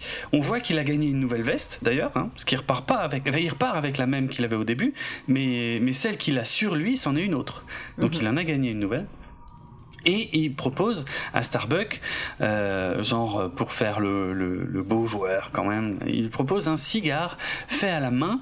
Euh, alors là, il y a un problème entre la VF et la VO, comme d'habitude. En VF, ils ont complètement flingué le dialogue, qui du coup euh, fait que on n'a pas la référence à la série originale. En VF, il lui dit que c'est un cigare qui est euh, fait avec euh, les feuilles les plus fines de Caprica. Ok, sympa, super, non on s'en fout. En vérité, en VO, il dit pas ça. En VO, quand il propose le cigare à Starbucks, il lui dit que c'est un cigare fait à la main à partir de feuilles de fumarello. Alors ça n'existe pas, le fumarello. Euh, donc euh, les feuilles de fumarello de Caprica, c'est un truc qui n'existe que dans Battlestar Galactica. Mais en quoi c'est un clin d'œil à la série originale? Parce que dans la série originale, je rappelle qu'il y avait plein de mots qui avaient été inventés, plein de vocabulaire inventé pour la série, et notamment le mot fumarello, euh, qui, qui, désignait les cigares. On, il ne disait jamais cigare dans la série originale, ils appelaient ça un fumarello, que Starbucks fumait tout le temps. Et ben là voilà, petit clin d'œil. Euh, maintenant, a priori, dans cet univers-là, les fumarellos sont probablement des plantes, euh, donc c'est pour ça que, que Baltar parle de feuilles de fumarello. Voilà. Mais la référence n'est présente que dans la VO et pas dans la VF, puisque dans la VF, il dit les feuilles les plus fines. Tu sais, quand je me, quand je vois ces trucs-là, moi je me dis toujours, les, ceux qui doivent adapter les dialogues, ils voient un mot qu'ils connaissent pas, et je sais pas, ils, cherchent pas en fait. Ils disent. Bah, ils ont pas vu la série, ils sont pas payés pour ça. Ouais, Peut-être, peut-être que j'ai une vision, peut-être que je suis trop fan en fait pour euh, effectivement euh, euh, arriver à comprendre les réalités de ce métier. Mais moi je me dis, mais putain, s'il y a un mot qui n'existe pas, mais ne le change pas, mais pas autre chose à la place quoi. Il y a peut-être une raison. Au moins, au minimum, il y a peut-être une raison, tu vois?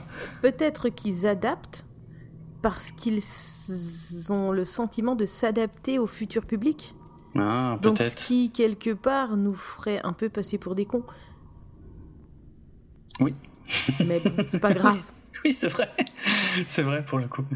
Ah, les couillons vont pas comprendre. Attends, on va mettre un truc qu'ils comprennent. C'est bon, ça passe, voilà. Ouais. Il y a un peu de ça, ouais. Alors ça, ça me réjouit pas forcément non plus. Non.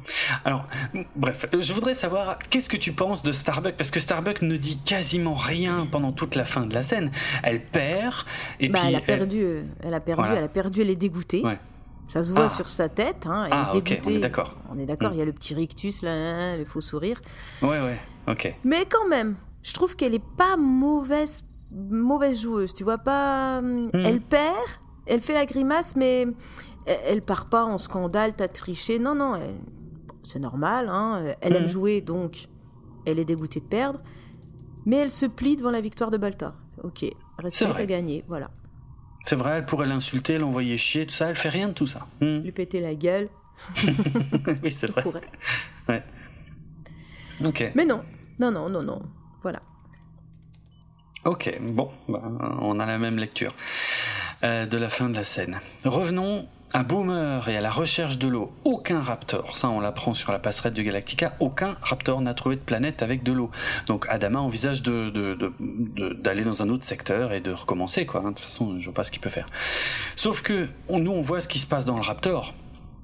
Le rapace, en VF, évidemment. Il faut pas que j'oublie de préciser. Euh, elle, elle trouve de l'eau. A priori, Boomer scanne certaines régions, Crashdown d'autres. Crashdown n'en trouve pas. Elle, ça s'affiche sur son écran qu'il y a de l'eau, mais elle le dit pas. Et on sent qu'il y a un truc là. Elle dit ah attends, euh, je voudrais le refaire. Elle a, elle a l'air d'être en souffrance vraiment. Et puis elle en, elle en retrouve, elle en redétecte alors que Crashdown n'en trouve pas. Et elle a vraiment du mal à le dire. Et elle, mais elle finit par y arriver. Elle touche la bombe qui est sur son siège. Et là, elle y arrive enfin. Elle arrive à dire qu'elle a trouvé de l'eau. Euh, le Galactica est prévenu, tout le monde est hyper content, euh, puis elle revient, et puis euh, et, et- et Boomer, elle envoie tout de suite le chef Tyrol trouver le G4 qui est dans, dans son Raptor, quoi, l'explosif.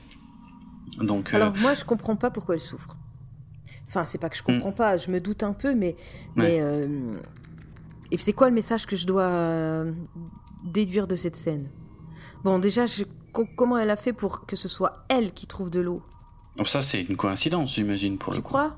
Ouais, Ou alors ça veut dire que elle pouvait pas le elle a prévoir. pété les réservoirs d'eau parce qu'elle Ouais. savait où il y en avait pour aller en chercher. Donc en Ah ben, plus, non. elle pète les réservoirs et elle devient la sauveuse. Ah, ce serait ça le plan. Ah, Je pourquoi pas. pas, J'avais pas pensé. Non, j'y avais pas pensé. Parce que je me dis qu'elle avait aucun moyen de savoir où elle serait affectée, par exemple, pour aller chercher de l'eau, tu vois. Ouais. Ce serait un Et peu pourquoi par contre elle touche le détonateur là Ça fait un petit, c'est un peu chelou. Aucune idée. Ouais, ça fait euh, un peu comme si elle avait un gris-gris, tu sais. euh. Ouais, je sais pas, je sais pas. C'est son objet fétiche. C'est devenu son nouveau, c'est devenu son nouveau doudou. Quand Ce c'est si long, t'as pas des doudous d'humains, t'as des doudous détonateurs.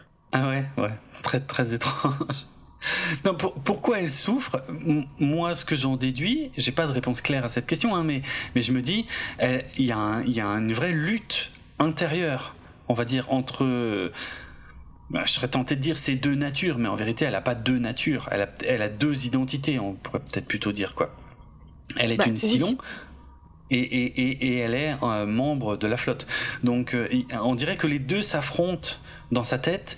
Un qui dit non, il faut que tu détruises euh, euh, ce raptor pour euh, que le Galactica ne retrouve pas d'eau. Et l'autre qui dit ah j'ai trouvé de l'eau, je peux sauver la flotte quoi. Tu ouais, vois ouais, ouais.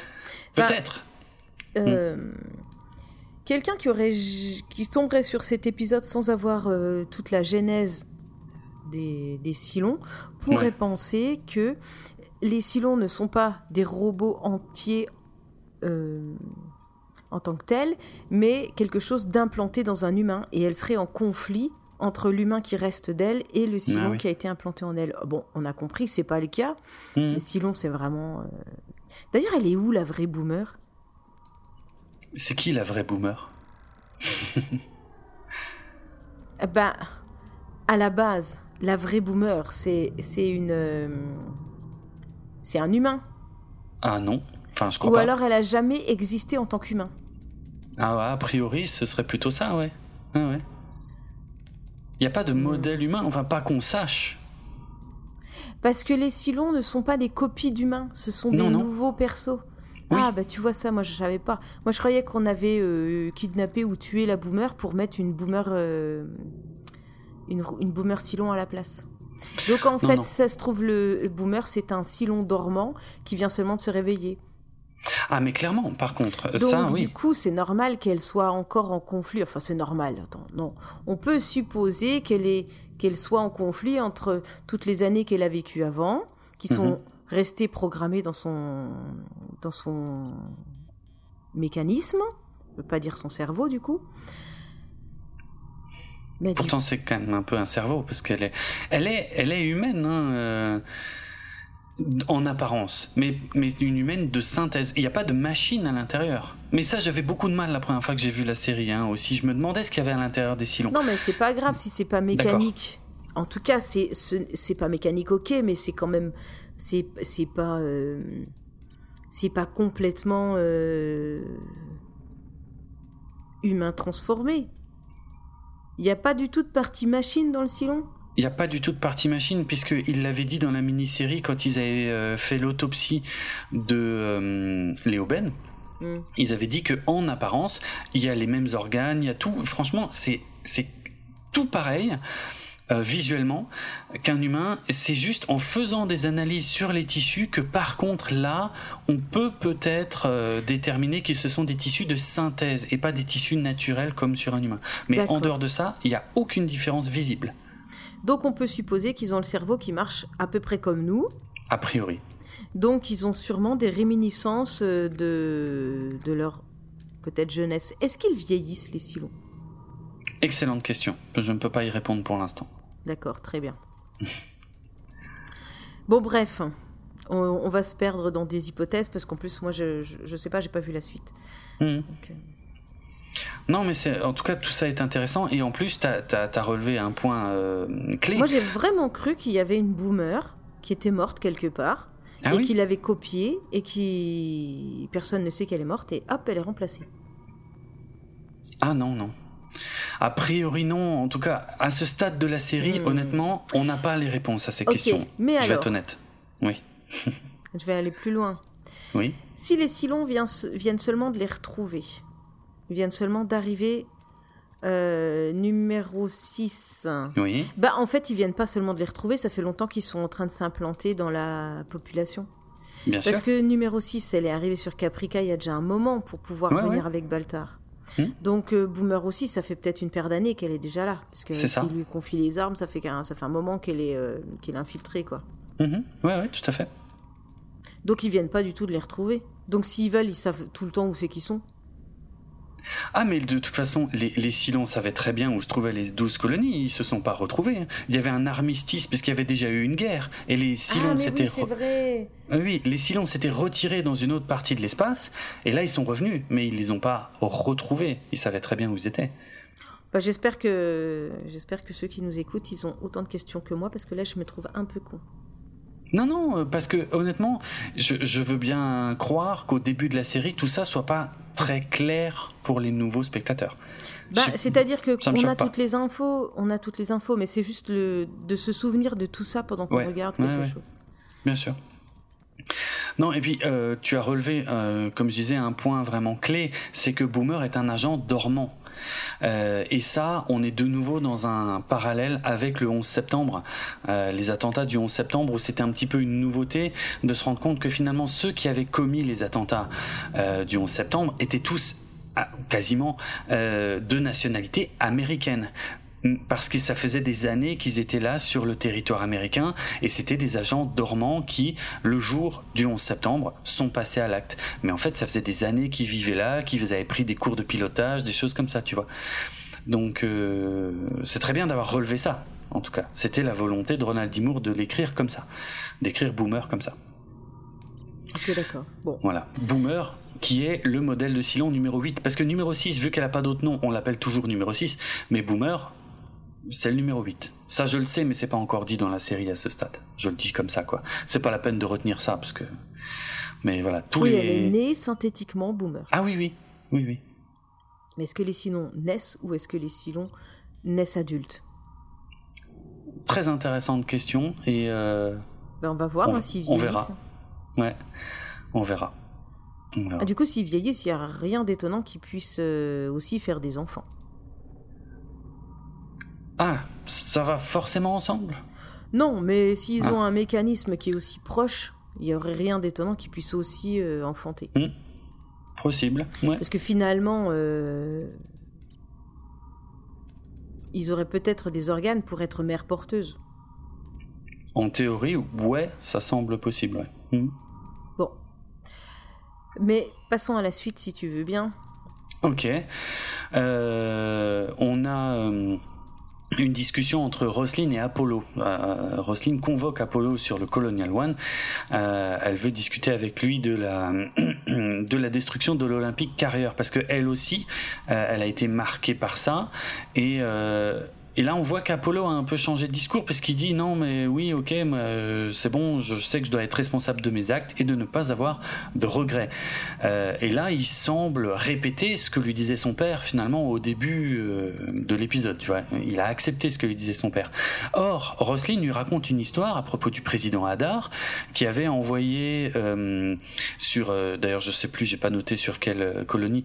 je crois que c'était sur Erilon, mais je suis pas sûr euh, il avait envoyé euh, des, des, des, forces qui avaient euh, provoqué en tout cas la mort de civils et que dans un discours officiel il avait dit que euh, il regrettait pas du tout de l'avoir fait alors qu'en vérité en privé il avait dit à Roslin qu'il regrettait euh, d'avoir fait ça et qu'il avait gardé les noms des victimes dans un tiroir pour ne jamais oublier ses erreurs. Donc là on revient finalement à ce que Apollo voulait un peu dire à son père au début de l'épisode. Il disait est-ce qu'on ne devrait pas tirer les conséquences de ce qu'on a fait là? Euh, Et, c'est vraiment illustré par l'histoire de, Roslin. Euh, D'ailleurs, Apollo, du coup, il a un doute. Il dit à la présidente, mais mais du coup, est-ce qu'on devait, est-ce que c'était une erreur de détruire l'Olympique Carrière? Et Roselyne ne répond pas clairement à cette question, mais par contre, elle montre qu'elle a un petit papier avec écrit Olympique Carrière dans sa poche.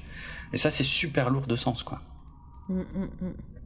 Oui, c'est pas parce que c'est pas parce qu'on l'a fait qu'on doit assumer, et c'est surtout pas parce qu'on l'a fait qu'on doit pas avoir ni des doutes ni euh, ou des regrets, quoi.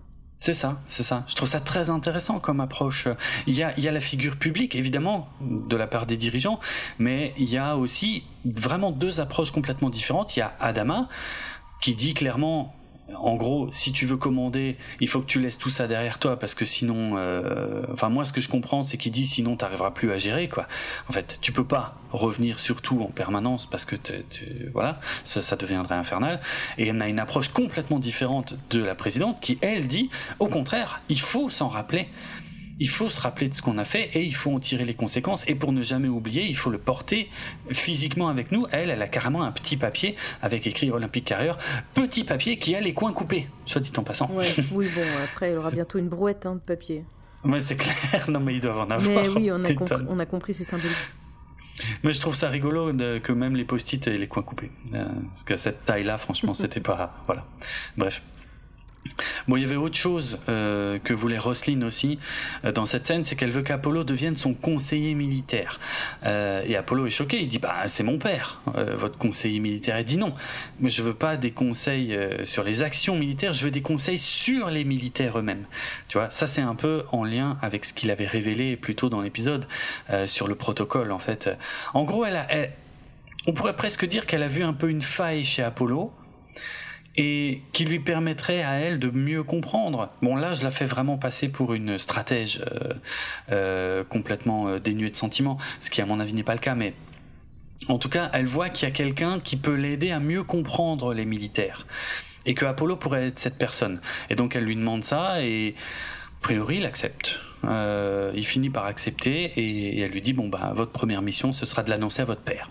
Voilà probablement pas amélioré les rapports entre Apollo et son père. Mais d'un autre côté, c'est peut-être pas le but d'Apollo. Donc, euh, c'est intéressant. Hmm.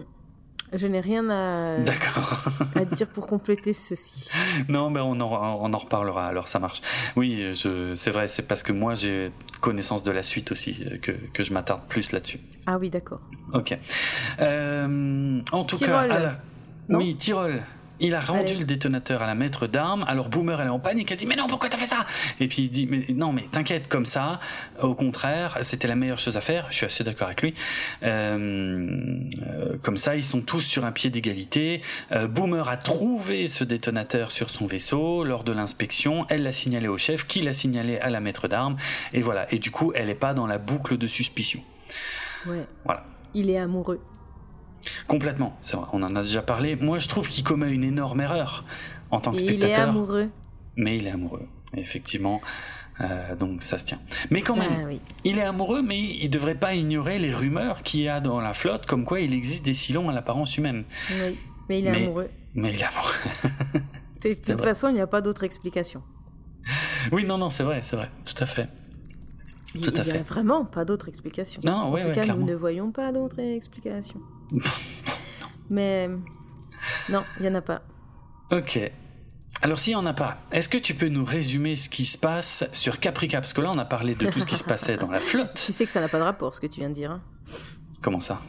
Bah, s'il n'y a pas d'explication, est-ce que tu peux nous résumer l'épisode?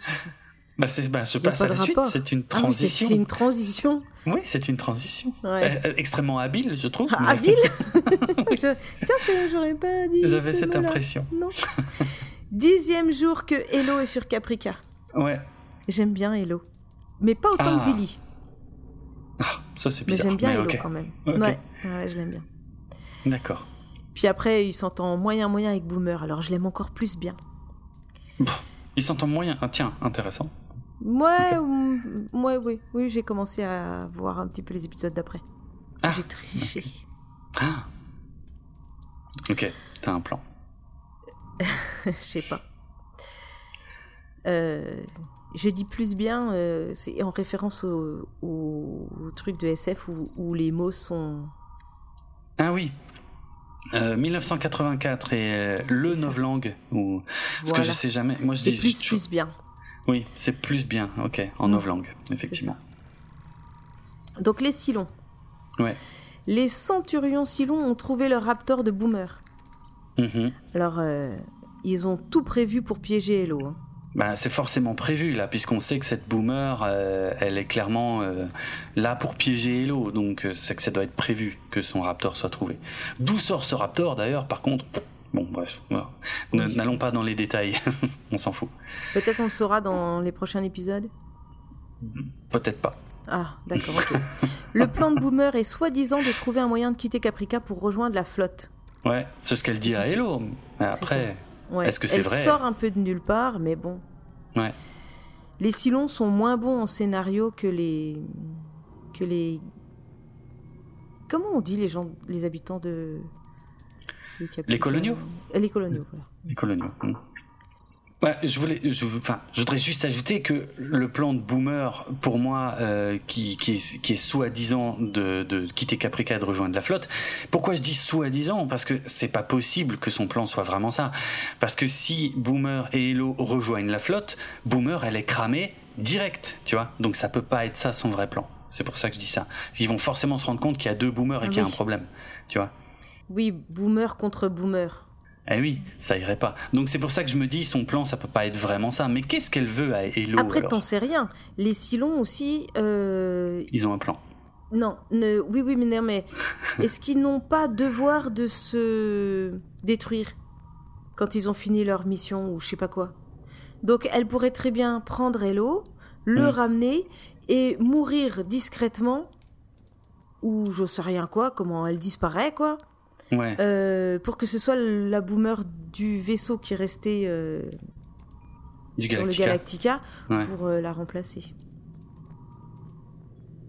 Ouais, mais ça collerait pas parce que Hello, lui, il vient de passer des jours et des jours et des jours avec Boomer. Forcément, il va raconter ce qui lui est arrivé. Et les autres Parce vont que dire les bah non. Silons, entre eux, quand ils sont les mêmes personnes, ils n'ont pas euh, transmission des données. Ils Non. savent pas ce que l'autre il est en train de faire. Non. Oh bah ils ont passé, oh bah ils ont pas peaufiné le truc, hein, parce que là ça, enfin je veux dire oh, merde, euh, ils sont tellement au point, ils sont pas au point sur ça quoi. C'est-à-dire que la, la numéro 6 qui est 6 fois, elle sait pas ce que la numéro 6 d'avant elle a fait? La numéro 6, alors pourquoi numéro 6 serait Bah 6 j'en fois? sais Elle est pas rien parce fois, hein. que je sais pas, elles sont pleines de numéro 6. Ah oui, elles sont pleines, mais pas, bon, pas juste elles savent pas toutes ce qu'elles font entre elles? Ah non, non. Elles sont pas euh, en... Elles sont pas synchronisées? Non. Alors que la synchronisation, c'est quand même pas quelque chose de révolutionnaire. hein. Je vous rappelle que... enfin, mon- téléphone le fait. Hein. Je- Voilà. Je dis ça, je je dis rappelle- rien. Je rappelle que c'est une série de 2003 hein, et que euh, n'y avait pas trop de smartphones en 2003. Mais enfin, la synchronisation existait déjà. Sur Synchronisation d'autres, des montres. Attends, c'est pas tout neuf euh, Oui, non, c'est pas tout neuf, Alors, effectivement. alors. Putain, la référence à Parker Lewis, j'adore. Ne Ça, par contre, je jamais. suis ultra fan. Hmm. Ok. Euh, oui, oui, bien bon, sûr. bah ça d'accord, accordons, accordons que ça, c'est pas, c'est pas possible. Hmm. Ouais, ouais, ouais, ok, d'accord. Donc elles peuvent pas revenir. Bah oui, mais moi j'ai déjà vu les épisodes qui vont arriver un petit peu, alors je sais ce qu'elle doit faire. Ah, voilà. Ok. ok, ok. Bon, en tout cas, euh, ils n'ont bientôt plus d'injection anti-radiation. On avait dit dans l'épisode précédent que c'est un peu des conneries, mais enfin bref, admettons que ça. ouais, mais j'aime bien. Ah, ok, d'accord. Oui, j'aime bien l'idée. euh, Enfin, je veux dire, euh, c'est une solution à une question que je me serais posée. Ah, ok, d'accord, d'accord. Euh. Moi, surtout, ce qui me choque, c'est que quand je vois Boomer qui s'en injecte, je me dis, putain, le gâchis, quoi, parce que si ça se trouve, elle, elle en a pas besoin. Mais oui, non, mais c'est dégueulasse pour Hello. Oui, c'est dégueulasse pour Hello, mais est-ce que tu crois vraiment que Boomer, elle en a quelque chose à foutre de la vie d'Hello? Bah, a priori, non, puisque tout ça est un piège, effectivement. Donc peut-être Euh. que c'est son plan, lui faire cramer ses cartouches en avance. Ah oui, pour qu'il crève. Hmm Alors que le Galactica est déjà sauver. très très loin. Ouais, enfin. je t'ai dit que c'était pas mon personnage préféré, Boomer. non, oui, ça, je oui, c'est vrai, c'est vrai. Bon, en tout cas, il, euh, Hello se demande pourquoi Boomer est revenu le chercher. Il trouve ça incongru. Euh, et euh, et c'est normal qu'il se pose la question. Et puis elle, répond bah euh, je voulais pas te laisser derrière c'est tout. Mais bref ils sont interrompus parce qu'ils détectent un signal colonial sur la radio de, de Hello. Et là ils sont tout contents. Alors ils entendent rien de clair mais il y a un signal. Et euh, ils sont tout contents ils se serrent dans les bras il y a un moment de gêne entre eux et tout machin. Et et voilà. Et voilà. Et tu vas pouvoir bientôt répondre à toutes ces questions de pourquoi, mais je comprends pas bien, par ils sont amoureux. En fait, euh, on remarque que à chaque fois que les scénaristes n'ont pas de réponse ou Ouais. cherchent un truc qui est pas plausible, on met un petit peu de cul là-dedans. Comme ça, ça rend tout crédible parce que l'amour rend aveugle ou rend Mm. con. Ce qui est la même chose. Attention, Ok. j'ai pas dit que les aveugles étaient cons. Pas du oh tout. mon dieu Bah non, moi je préfère le préciser parce oui que merci oui, j'aurais pu vrai. dire de la merde. oui Volontairement, non. Si, si- Là, c'est involontaire si vous avez compris ça autrement. ok Bon, alors, euh, quoi C'est déjà fini? Mhm. C'est fini Bon, eh ben, pour une fois, cet épisode m'a donné euh, la sensation d'un tout petit épisode. ouais Eh, c'est pas mal, c'est génial. Enfin, je sais pas. Alors, oui, oui, euh, c'est vrai que. Ben, au début, j'avais dit, hein, il y a énormément d'infos à traiter à la fois, et là, ça va, ça va se calmer. Maintenant, il y aura, euh, il y aura quand même beaucoup moins de choses. On va se concentrer sur ce qui passe juste dans l'épisode. On ne on devra pas. euh, Enfin, si, il y aura des petites précisions sur l'univers à chaque fois, mais il y a moins besoin d'en mettre, quoi. Hmm, Ouais, ouais. C'est sûr. Donc bah, voilà quoi, moi je, je, je reste toujours sur la libido des Silons qui m'interpelle, mais euh, on en parlera peut-être plus tard. Voilà, là je, ils ont des rapports avec, euh, ouais je sais pas, rapports avec les humains très étranges. Je, demande à voir euh, comment tout ça va se passer dans la, dans le futur. ok. Tu as un moment marquant? Tu as un moment marquant avant que, avant que je, Ouais. avant que je dise les miens? Que tu dises les tiens, oui. Euh, si tu me montres euh, la tienne, je montre la mienne. Euh, eh bien. Qu'est-ce qui euh, t'arrive? Mais rien, enfin, je passe trop de temps avec toi, je crois. Je crois bien. Euh, euh, Fais gaffe, tu vas tomber amoureux. Mais oh, putain. Fais pas le Bon, con. on a, oui, oui, je vais faire attention.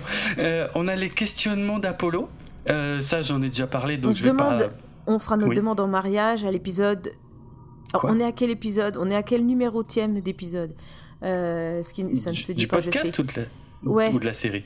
Non, du podcast. Du podcast, c'est l'Analytica numéro 16. Bon, on fera notre, no- notre demande en mariage Quoi? euh, à l'épisode numéro 25. 25 C'est 26, 26. Au 25, on préparera le- les fiançailles au 26. Oui. C'est pour tenir les gens en haleine. Parce Ah. que tu vas bientôt tomber amoureux. Ah, d'accord. Ah oui, comme dans les séries, c'est vrai. Mais tu, sais, tu te souviens que j'avais parlé du du syndrome Clair de Lune avec euh, Bruce Willis. Euh, la série qui a fait connaître Bruce Willis quand il était jeune et qu'il avait des cheveux, euh, c'est que les gens regardaient la série tant que ils n'étaient pas en couple, lui et euh, l'héroïne de la série. Et tant qu'ils se tournaient autour, les gens regardaient la série. Et du moment où ils ont officialisé le fait qu'ils étaient ensemble, les audiences se sont effondrées. Ça m'étonne pas.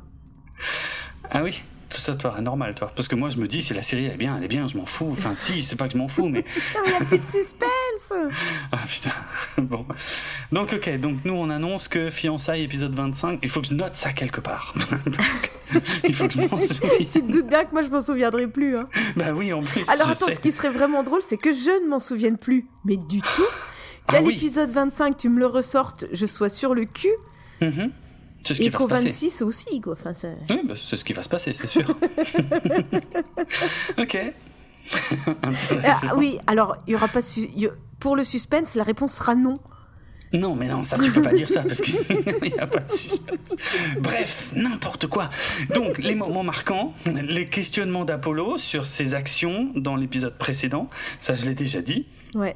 Et puis le plan final de l'épisode où on voit Boomer qui marche dans les couloirs du Galactica et avec la caméra qui insiste vraiment sur son visage et où on se dit ah merde j'arrive pas à savoir si elle est plus victime ou euh, vraiment euh, terroriste tu vois euh, de- dans cette histoire. Je suis très très troublé par ça en tout cas. Ça c'est un moment marquant. Mm. Quels Moi sont les j'ai, moi j'ai vraiment bien aimé le moment où Boomer est toute trempée, elle fouille dans le sac. Je, je sais pas, j'ai, je, je Ok. l'ai senti perdue, j'avais de l'empathie pour elle. Bon, ça dure deux secondes, mais voilà. Non mais c'est bien. J'ai bien Ça aimé cette scène. Ouais. Ouais. Puis bien évidemment, j'ai aimé la scène où Billy bafouille. Évidemment. Mon petit Billy.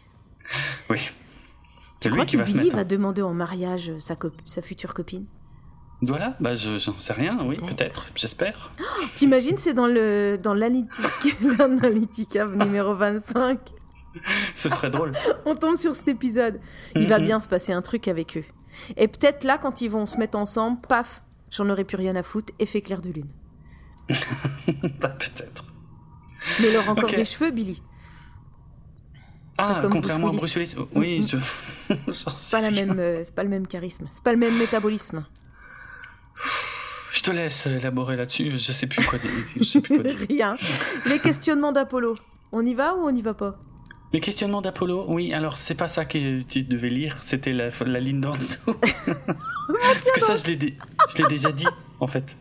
Que mon moment marquant, c'était questionnements. Voilà. Coulisses, scène coupée. Jérôme va tout vous expliquer, c'est parti. C'est parti. Alors, je vais essayer d'aller vite sur les scènes Non, coupées. prends ton temps, c'est bon. Moi, je vais couper le son, faire un truc, je reviens. Quoi? Mais non, c'est pas le but. On fait pas ça? Non. Alors, figure-toi que quand j'ai mis mon Blu-ray dans le lecteur et que j'ai été dans les bonus et que j'ai cherché scène coupée, il n'y avait pas de scène coupée pour cet épisode. Oh merde Ouais, ça m'a scotché. Mais du coup, j'ai eu un doute. Et j'ai bien fait. Parce que j'ai été chercher mon vieux coffret DVD. Je me suis dit, il y a vraiment pas de scène coupée pour cet épisode. C'est quand même très bizarre. J'ai mis mon DVD. Et là, sur le DVD, 8 minutes de scène coupée. 8 minutes. Ouais, j'en revenais pas. Et disons que le choc de l'info, c'est que pour moi, les, et si tu veux, les bonus étaient les mêmes sur tous les coffrets. Et en fait, non. Il y a des scènes coupées sur le DVD, mais pas sur le Blu-ray. Et pour moi, c'est extrêmement choquant. Par contre, il n'y a pas de commentaire audio. Est-ce qu'ils ont coupé Sur- Billy? Euh, je vais te dire ça parce que je les ai plus en tête. Je Je vais les regarder ai- les 8 minutes et je reviens. Non, mais non, mais non, mais je les ai sous les yeux là. Je, je me suis fait un résumé, en fait. Des... Alors, je vais te dire, il y en a peut-être avec Billy, on va voir. Mais en tout cas, voilà, il n'y a pas de commentaire audio pour cet épisode. Très bizarre, sur ni sur le DVD ni sur le Blu-ray. Et les scènes coupées ne sont que sur le DVD. Donc, est-ce que sur les Blu-ray plus récents que le mien, euh, il y a les scènes coupées de cet épisode? J'en en sais rien. Je vous invite tous à vérifier. En tout cas, voilà. Moi, mon coffret DVD, c'est la boîte en métal où euh, il y avait une figurine de Silon en plastique avec. Et mon coffret Blu-ray, c'est celui qui est en forme de livre avec les coins coupés, mais c'est celui qui est marron, pas celui qui est rouge. Celui qui est rouge, il a la série originale et la série 1980 en plus de celui qui est marron que moi j'ai. Mais moi, les séries là, je les ai aussi en Blu-ray, mais à part. Bref. Les scènes coupées de cet épisode. On avait une version un peu plus longue de la toute première scène où Boomer euh, reprend un peu conscience toute mouillée dans cette salle et elle a, elle a du rouge sur les mains. Alors on le voit aussi dans l'épisode hein, qu'elle a un peu de rouge sur les mains mais elle s'essuie très vite les mains et on passe à autre chose. Alors que là dans la version longue on voyait beaucoup mieux, beaucoup plus tout le rouge qu'elle avait sur les mains et elle sortait une serviette de son sac et elle s'essuyait les mains sur la serviette et on le voyait très clairement et, euh, et la serviette devenait toute rouge. Donc voilà, ça insistait beaucoup plus là-dessus. Ensuite, on voyait Boomer qui retournait à sa couchette dans son dortoir pour cacher le sac dans son armoire. Et elle croisait Boxy, le petit Boxy qui est coupé au montage.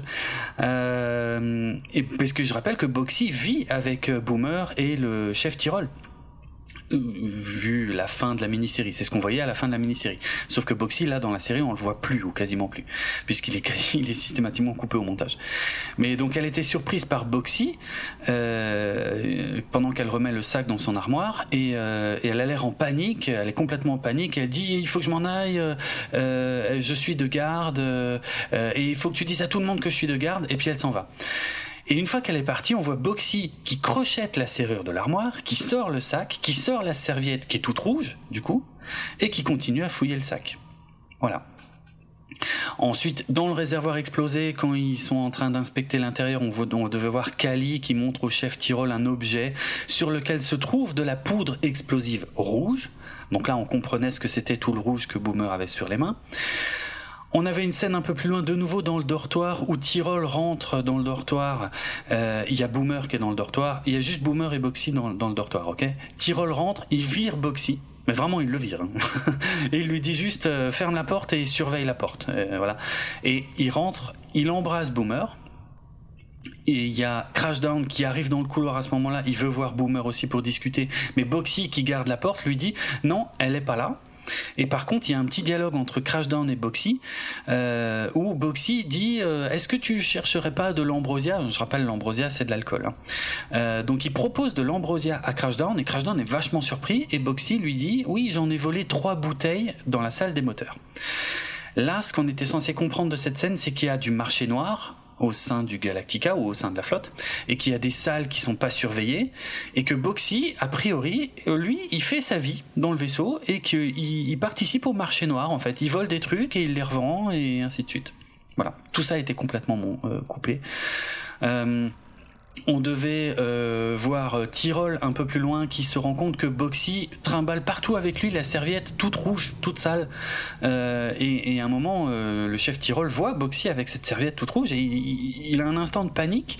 Il en parle à Boxy, mais Boxy se souvient plus trop où il l'a eu et il s'en fout quoi. Bon, et ça rassure Tyrol. On a une autre scène avec euh, dans un couloir euh, le colonel Tai qui rejoint Adama et Apollo en tenue d'apparat. Donc ça c'est vraiment au tout début de l'épisode, hein, juste avant l'arrivée de la présidente. Et, c'est juste que le dialogue est plus long où Tai explique qu'il espère qu'il n'aura pas à faire ça à chaque fois que la présidente va venir. Et Adama explique que l'idée vient de lui-même et que Tai est surpris parce qu'il dit à Adama "Mais tiens, je pensais que tu détestais ça." Et Adama dit "Oui, mais je le fais pour Roslyn, pour qu'elle se sente présidente." Et que mieux elle se sent, mieux c'est pour nous les militaires. Et Apollo, il est là et il entend tout le dialogue et c'est là en fait dans cette scène coupée qu'il apprend que l'idée de, de, tout le protocole, c'est l'idée d'Adama, même s'il déteste ça, pour que la présidente se sente bien. Et c'est pour ça que après, il va tout répéter à la présidente. Mais cette scène effectivement ne sert à rien puisque l'explication d'Apollo nous suffisait. On n'avait pas besoin de voir la scène où il apprenait tout ça quoi. On a une autre scène coupée où il y a tous les militaires qui font une haie d'honneur pour la présidente dans un couloir du Galactica et, elle est accueillie euh, par Adama qui la salue. Bon, c'est vrai que ça sert pas à grand chose. On avait une scène beaucoup plus longue de Baltar, puisque quand il y a le petit comité qui se réunit, tu sais, pour interroger euh, différentes personnes sur ce qui s'est passé, euh, et ben il passe, il parle à un pupitre. Et ben l'intervention de Baltar était vachement plus longue. Et cette scène, elle est, elle est assez sympa. Euh, il y a beaucoup d'explications. Il y a Baltar qui explique comment c'est possible que des, petits explosifs comme ça ont pu faire de si gros trous. en fait, lui, il dit que c'est parce que les explosifs étaient placés à l'intérieur.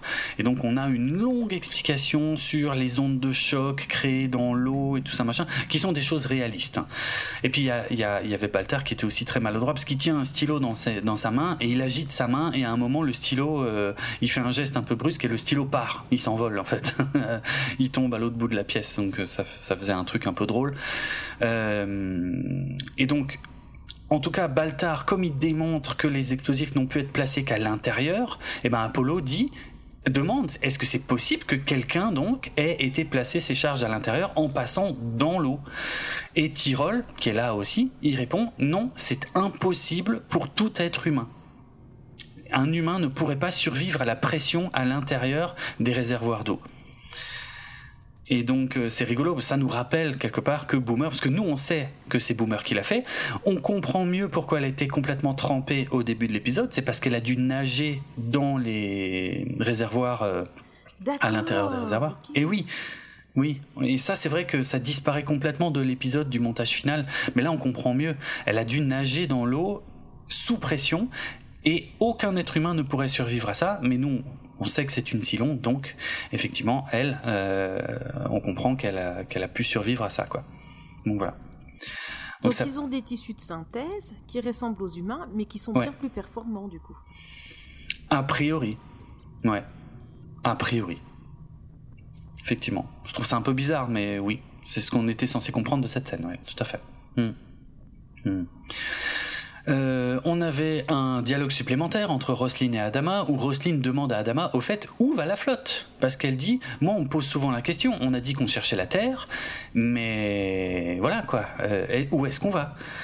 Et euh, dans cette scène Adama devait servir un verre d'eau à la présidente. Donc je rappelle, c'est dans la même scène où il s'est pas lavé les mains. Donc là, le verre d'eau avait vraiment une valeur symbolique. Tu vois, c'était important. S'il lui sert un verre d'eau, c'est que euh, il est conscient qu'il n'y en a pas beaucoup qu'il y a du rationnement. Donc euh, c'était amusant d'insister là-dessus. Donc il répond, il répond pas vraiment à la question. Il dit pour l'instant où on va, c'est qu'on cherche de l'eau. Voilà. Et Roslit devait lui répondre, ouais, ça fait quand même beaucoup de promesses à tenir parce que là, euh, on doit échapper au Silon, on doit trouver de l'eau, on doit trouver des vivres, on doit trouver du carburant et on doit trouver un endroit où on va aller se poser.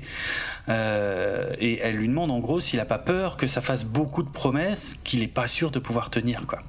Et Adama répond, ouais, vous savez, euh, moi, je suis du genre optimiste. Voilà. Bon, du coup, il répond pas vraiment en fait. Mais le dialogue était intéressant parce que euh, Roslyn semble beaucoup plus pragmatique qu'Adama. Adama, euh, bon, je dis pas que la méthode d'Adama est pas la bonne, mais en tout cas, elle, elle a conscience que ça pourra pas tenir éternellement. Mhm. Bref. Mhm. Voilà. Et dernière scène coupée, euh, on avait numéro 6 qui parlait euh, d'une fille à Baltar euh, et, et, qui disait que, que c'est dommage qu'elle soit pas son type. Euh, que ce soit pas le type de fille euh, qui pourrait intéresser Baltar. Et Baltar lui répondait Non, mais t'as pas encore compris. Toutes les femmes sont mon type. Voilà. Bon, pas très important non plus pour cet épisode, mais bref. Voilà, voilà, pour les scènes coupées. Les anecdotes maintenant. Euh, je vais essayer d'aller vite aussi. la première idée, quand Ronald Dimour avait écrit ce scénario, c'était pas d'avoir un manque d'eau, mais d'un manque de papier dans la flotte. Il voulait traiter ça. Euh, il voulait faire un épisode qui parlait du manque de papier dans la flotte. Et puis finalement, il a changé d'avis. Il s'est dit que ça aurait des conséquences quand même vachement plus dramatiques de manquer d'eau que de manquer de papier. Et, et, que ça construirait beaucoup plus de tension si la perte de l'eau serait accidentelle. Donc euh, c'est pour ça qu'il en est venu à en faire un sabotage parce que ça lui permettait aussi de faire avancer l'histoire de Boomer au départ, il voulait que, hum, la double identité de Boomer soit plus, euh, soit plus étalée en longueur, on va dire, sur la saison. et que Boomer se pose des questions vraiment tout le long de la saison, euh, avec toujours le chef Tyrol qui la soutenait. Mais finalement, il s'est dit non, allez, je vais aller beaucoup plus vite. Boum, dès le début, hop, euh, il faut que Boomer, il faut qu'on ait de gros doutes sur Boomer, et, et, voilà quoi. Et puis voir où ça va, d'ailleurs aussi dans sa relation avec le chef Tyrol. Euh, L'actrice qui joue Boomer, Grace Park, était un peu nerveuse que l'épisode repose beaucoup sur elle dès le début de la série, mais elle a pris ça comme une occasion d'explorer les conflits internes de son personnage. Donc voilà, elle a pris comme un défi. Il euh, y a des plans en images de synthèse où l'eau s'échappe dans l'espace au début. Ça a été un gros challenge pour l'équipe des effets spéciaux parce qu'ils ont dû trouver un moyen réaliste de montrer ça. Or, il n'existe pas d'image de référence de ça. Tu vois, on n'a pas, on n'a jamais filmé ça.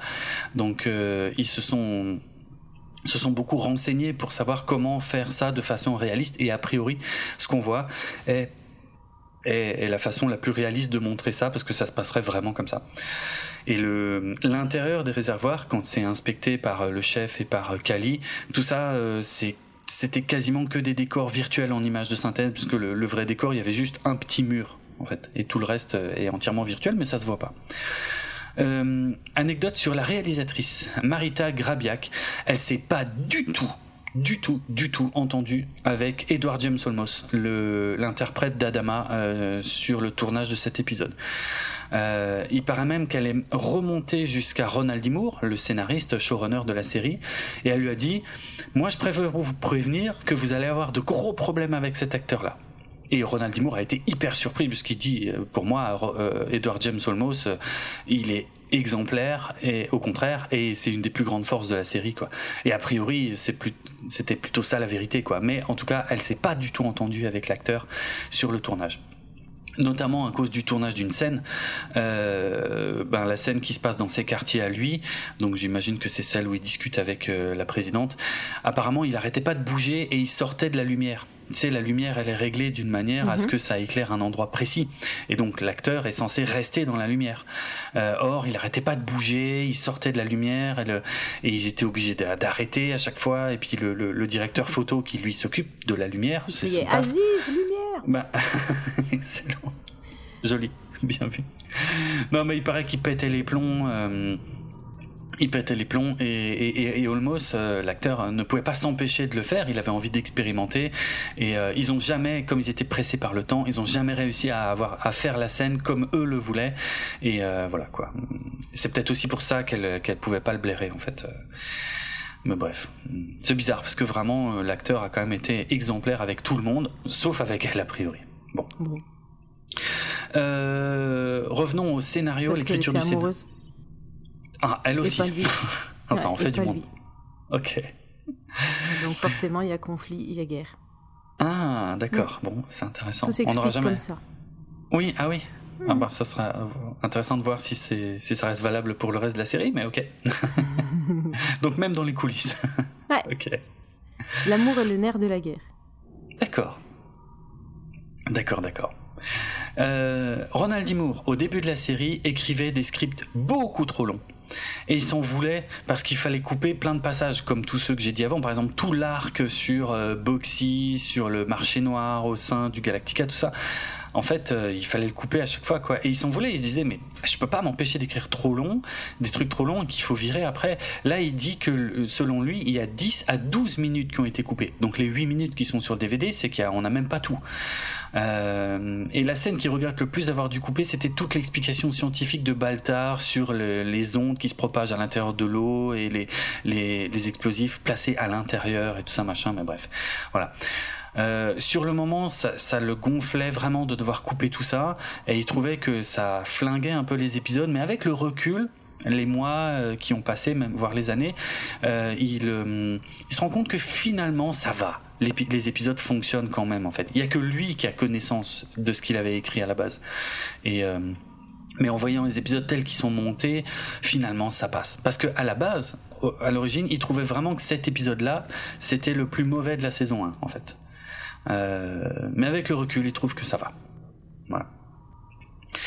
Bon, j'avais déjà parlé du fait qu'il voulait que les caméras soient un peu tremblotantes hein, dans la série pour euh, que ce soit un peu un style documentaire. Ça, c'est cet épisode-là, c'est un des rares où Ronald D. Moore trouve qu'ils ont été un peu trop loin sur les gros plans et sur les tremblements de la caméra. Bon, honnêtement, moi je trouve que c'est pas choquant, ça se voit pas trop, trop quoi. Oui, ça m'a pas sauté aux yeux, ouais. Non, ouais, c'est pas, ça reste euh, cohérent avec ce qu'on a vu avant. Euh, dans le script, dans une des premières versions du script, il y avait un dialogue supplémentaire où Gaëta disait à Baltar que sa veste avait l'air trop petite. Et Baltar lui répondait oui, ben elle est pas à moi. et du coup, ça donnait vachement plus de contexte au début de la partie de cartes où il décide de jouer sa veste aux cartes. Tu vois Parce qu'en fait, elle est pas à lui cette veste. Et du coup, c'était un peu plus révélateur. C'est la veste de Starbuck? Non, non. Non, pas forcément. Ah non, non, c'était une veste qu'un civil lui avait sûrement prêtée ou un truc comme ça, tu vois. C'était avant, hein, attention, c'est avant la partie de cartes. Ah oui, pardon. Ah, Oui, oui, c'est avant. Hein. Avant la partie de cartes, euh, quand il décide de jouer sa veste, bah, c'était cette veste-là que Gaëta lui avait dit qu'elle avait l'air trop petite et qu'il avait répondu Bah oui, de toute façon, elle est pas à moi. Ah, mais c'est pour ça qu'il en a rien à foutre de la jouer. Exactement.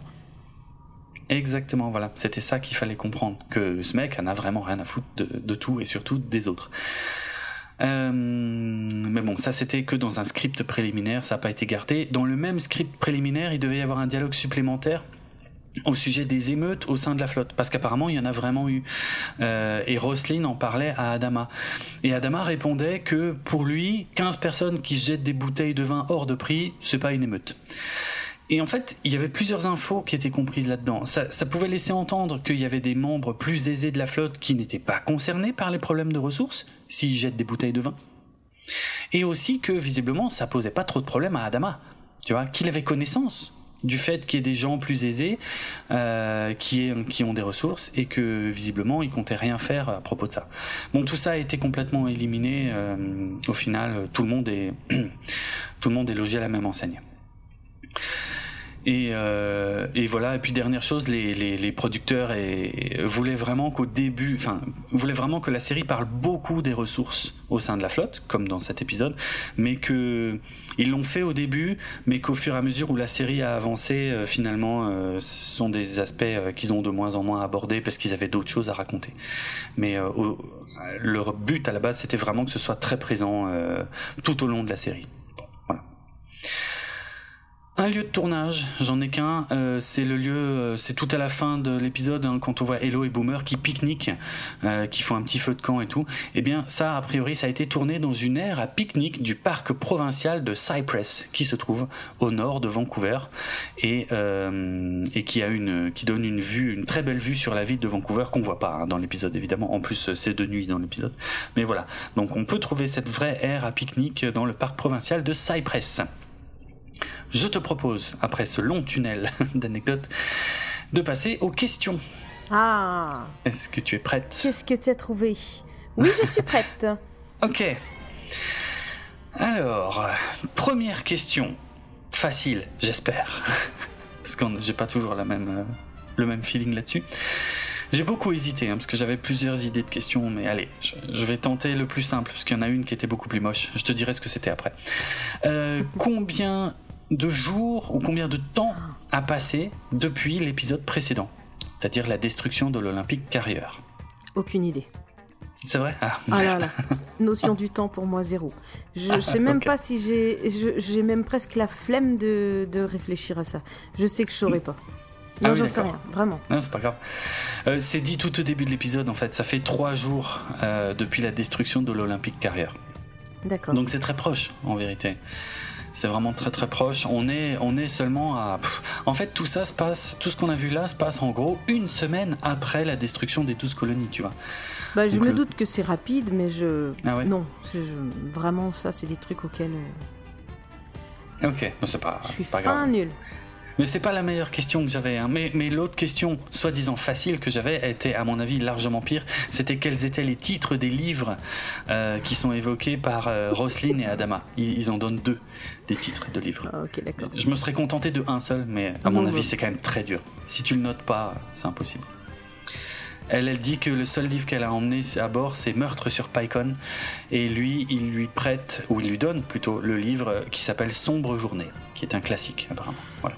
Bref, mais voilà. Allez. Question. Euh, c'était pas facile, franchement, de trouver des questions pour cet épisode. Hein. J'ai un peu ramé pour trouver des questions intéressantes. Je suis un peu désolé de mes questions. Mais bon. De quel côté du vaisseau sont les réservoirs d'eau qui ont explosé? À gauche. Il n'y a pas de gauche sur un vaisseau. Si. Pourquoi Non. Pourquoi? Il y a Parce bien un selon- cul, une tête.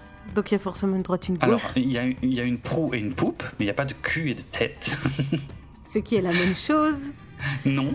Et Si. donc. T'as jamais vu un être humain Il y a un Ah, deux, il y a un en haut, il y a un en bas, il y a un Il y a un devant, il y a un derrière. Mais là, on parle d'un, vaisseau. Et sur un vaisseau, il n'y a pas de gauche, il n'y a pas de droite. Ah, je vois ce que tu veux dire. Tu veux un tribord et un bâbord. Exactement. Donc si c'est la gauche, c'est bâbord. Exactement. Très juste. Ça, je me trompe C'est un bâbord. Je sais Mm. ça. Le Ah ouais tribord et le bâbord. Ouais. Cool. T'as un moyen mnémotechnique, j'imagine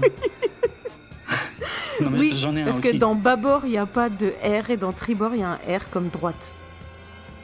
Dans bâbord, il n'y a pas de R, t'es sûr? Ah bah si, à la fin. Mais d'abord, Bah dans oui. tribord, il y a un R comme droite. Ça fait Ah la vache. Alors, Ok, oui, oui. mais en tout cas, je me trompe jamais. Il est intéressant. Bah, bon, bon, c'est l'essentiel. C'est l'essentiel. voilà, dans le début du mot, il y a un R comme dans droite. Et dans bâbord, il n'y a pas de R au début du mot comme dans gauche. Pas de R. Ça fait pas grrr. Oui, oui. j'ai- il est bien. Non, il est bien. Euh, D'accord. Ouais, ouais, D'accord. ouais, J'en ai un Non, mais j'aime bien que tu me mettes face à ma bêtise. Mais pas du tout. Mais je fais vraiment pas ça pour ça parce que derrière moi je veux parler d'anecdotes euh, bien souvent. Mais j'ai aussi un moyen mnémotechnique, mais euh, je le trouve un peu plus simple le mien pour être franc. en fait. Parce que moi je pense tout simplement au mot batterie. Tu vois? Oui. Et ben si je pense, si je matérialise le mot batterie devant moi, Ouais. et ben le bas comme bâbord est à gauche et le tri comme tribord est à droite. Et là c'est bon. Tu vois Bas Ah ouais. à gauche, tri Ah ouais, ouais, droite. oui, oui, je vois, je vois, je vois, Voilà, je vois. je vois. ça marche. Mais pas pour moi. hein. Pour Non. quelqu'un de dyslexique, c'est très compliqué ça, Eh oui, euh, eh oui, d'imaginer que les syllabes se mettent dans l'ordre. euh, tu vois, Non, déjà, déjà j'avais jamais percuté que dans Babor, enfin, tu, que le R il était à la fin, j'ai jamais même pensé, même si Ouais, je ouais. saurais l'écrire. Enfin bon, Oui, oui, ben oui. commencer j'ai à compris. jouer avec les syllabes, c'est Ouais, ouais, oui, c'est vrai. dans le bon ordre. ok. Voilà, petite révélation. Ouais, non, mais merci. La dyslexie, c'est la vie. Ah, Euh, euh, probablement. ouais, représente. Représente. Non, mais ça c'est bien par contre. oui. non, mais c'est vrai, ça va peut-être rassurer plein de gens aussi. Ben, on est des Euh. êtres supérieurs, c'est juste que le reste du monde n'a pas compris comment on marchait et du coup, le monde n'est pas adapté à nous. Oh la vache Putain, je m'attendais pas à ça. ok, d'accord. Intéressant. Ouais, Mais c'est oui. pas de moi, hein. c'est un Ah, autre c'est toi, dyslexique qui me l'a dit un jour. Ah oui, c'est pas mal. J'aime bien. ok. Euh, je me suis posé la question, pourquoi on dit bâbord et tribord? Je vais faire vite, hein. mais c'était l'occasion de parler de ça. Euh, et pourquoi d'ailleurs en anglais, c'est pas du tout les mêmes mots, mais pourtant c'est un peu la même origine. On, on dit porte et starboard. Euh, y a ouais, alors je vais, je vais donner la réponse tout de suite. Donc bâbord et tribord, ça vient euh, du néerlandais. Euh, alors je sais pas trop le dire en néerlandais, mais je serais tenté de dire euh, quelque chose comme euh, donc pour bâbord c'est backboard, un truc comme ça. Alors board ça veut dire côté, donc euh, le côté euh, voilà, Euh, côté back et côté euh, enfin côté bas et côté tri. Alors je vais expliquer ce que ça veut dire en fait. Back c'est c'est le dos le dos de celui qui tient le gouvernail en fait. C'est-à-dire il faut s'imaginer les, les bateaux très anciens. Il y avait les, il y avait ceux qui ramaient pour faire avancer le bateau et à l'arrière du bateau il y en avait un qui tenait le gouvernail pour faire tourner le bateau euh, à bâbord ou à tribord. Ok? Comme ce mec là, les mecs qui tenaient le gouvernail étaient généralement droitiers, on les mettait à droite du bateau. Ok? Tu me ouais, suis jusque-là ok. Donc le mec qui tient le gouvernail, il est tout à l'arrière et il est à droite parce qu'il est droitier. Parce que donc c'est plus facile s'il est droitier, il tient son énorme euh, gouvernail pour diriger le bateau. C'est plus facile, c'est plus logique de le mettre à droite vu qu'il est droitier comme ça, le gouvernail tombe dans l'eau. Ok Du coup, ce mec-là, il est pas, il est pas forcément, euh, il regarde pas forcément droit devant lui, tu vois. Il est pas aligné complètement. Il se met de biais. Et s'il se met de biais pour tenir sa barre, ça veut dire que le côté bâbord est le côté qui est derrière son dos, le côté qui est du côté de son dos.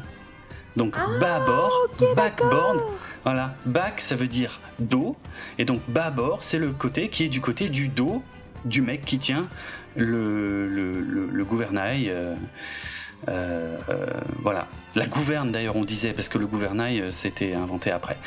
Donc euh, le mec qui tient la gouverne, ben bâbord, backboard, c'est le côté qui est du côté de son dos, donc le côté nous on dirait gauche. Ah, bah, alors oui, alors pourquoi on dit pas gauche et droite? C'est parce que gauche et droite ça change selon la façon dont tu te tiens sur le bateau. Si tu te mets euh, Enfin, si tu te tournes et que tu regardes vers l'arrière, ta gauche et ta droite sont plus les mêmes. Quoi. Oui, si le cul est à la tête. Oui, voilà. Merci de revenir avec des termes plus simples.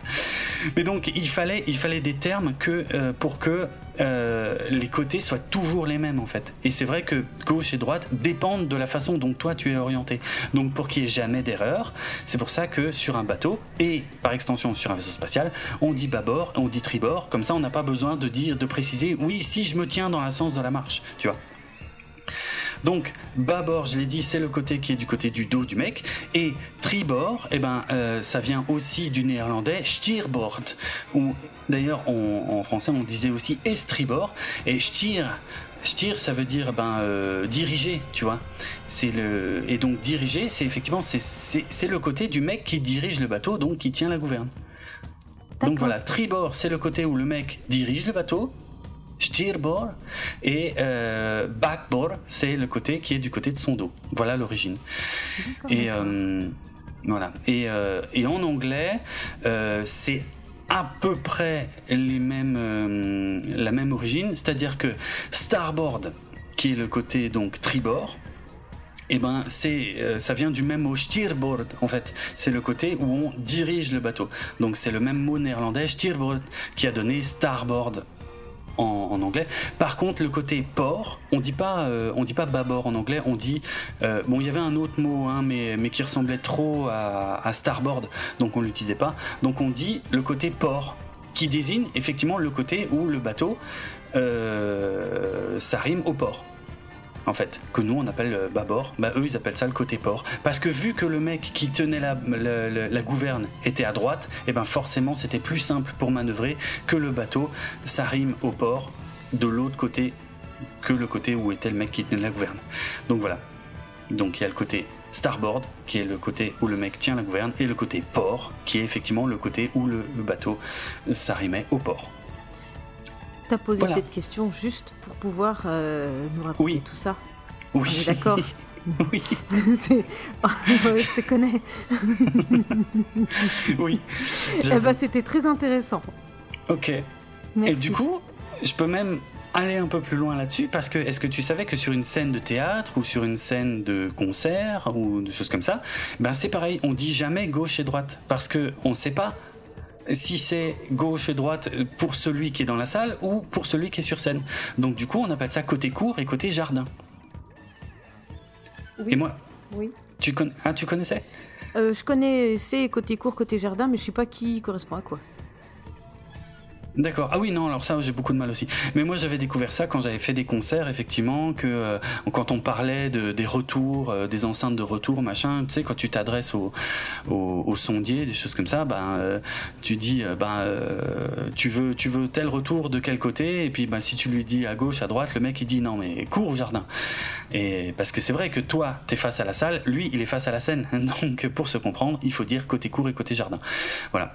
Et euh, tout ça viendrait euh, de, de, de la comédie française euh, de l'époque de 1770, où la comédie française était installée dans la salle des machines du Palais des Tuileries, et effectivement, d'un côté, la salle donnait sur la cour du Louvre, et de l'autre côté, sur le jardin des Tuileries. Donc côté cour, côté jardin. Et il y a un moyen mnémotechnique pour s'en souvenir. Euh, qu'est-ce qui est court et qu'est-ce qui est jardin? Alors, par contre, faut juste pas se tromper, c'est qu'il faut bien se mettre face à la scène. Si tu es sur la scène, ça marche pas. Mais si tu es face à la scène, le moyen mnémotechnique, c'est de retenir JC. JC comme Jésus-Christ, Jules César ou Jacques Chirac. On s'en fout. JC comme jardin court, en fait. C'est un peu comme ce que je disais tout à l'heure avec batterie. Bas à gauche, tri à droite. Et ben là, c'est pareil. J à gauche, C à droite. Jardin à gauche, c'est euh, court à droite. Mais face à la scène. Sinon, Sinon, t'as tout faux. Le jardin à gauche, la cour à droite. Ouais, c'est ça. Voilà. C'était pas utile, mais j'avais envie de parler de tout ça. Dernière question. Revenons un peu dans notre épisode. Bon, c'est. C'est la dernière, mais en même temps, je pense que c'est celle où tu peux nous répondre le plus facilement.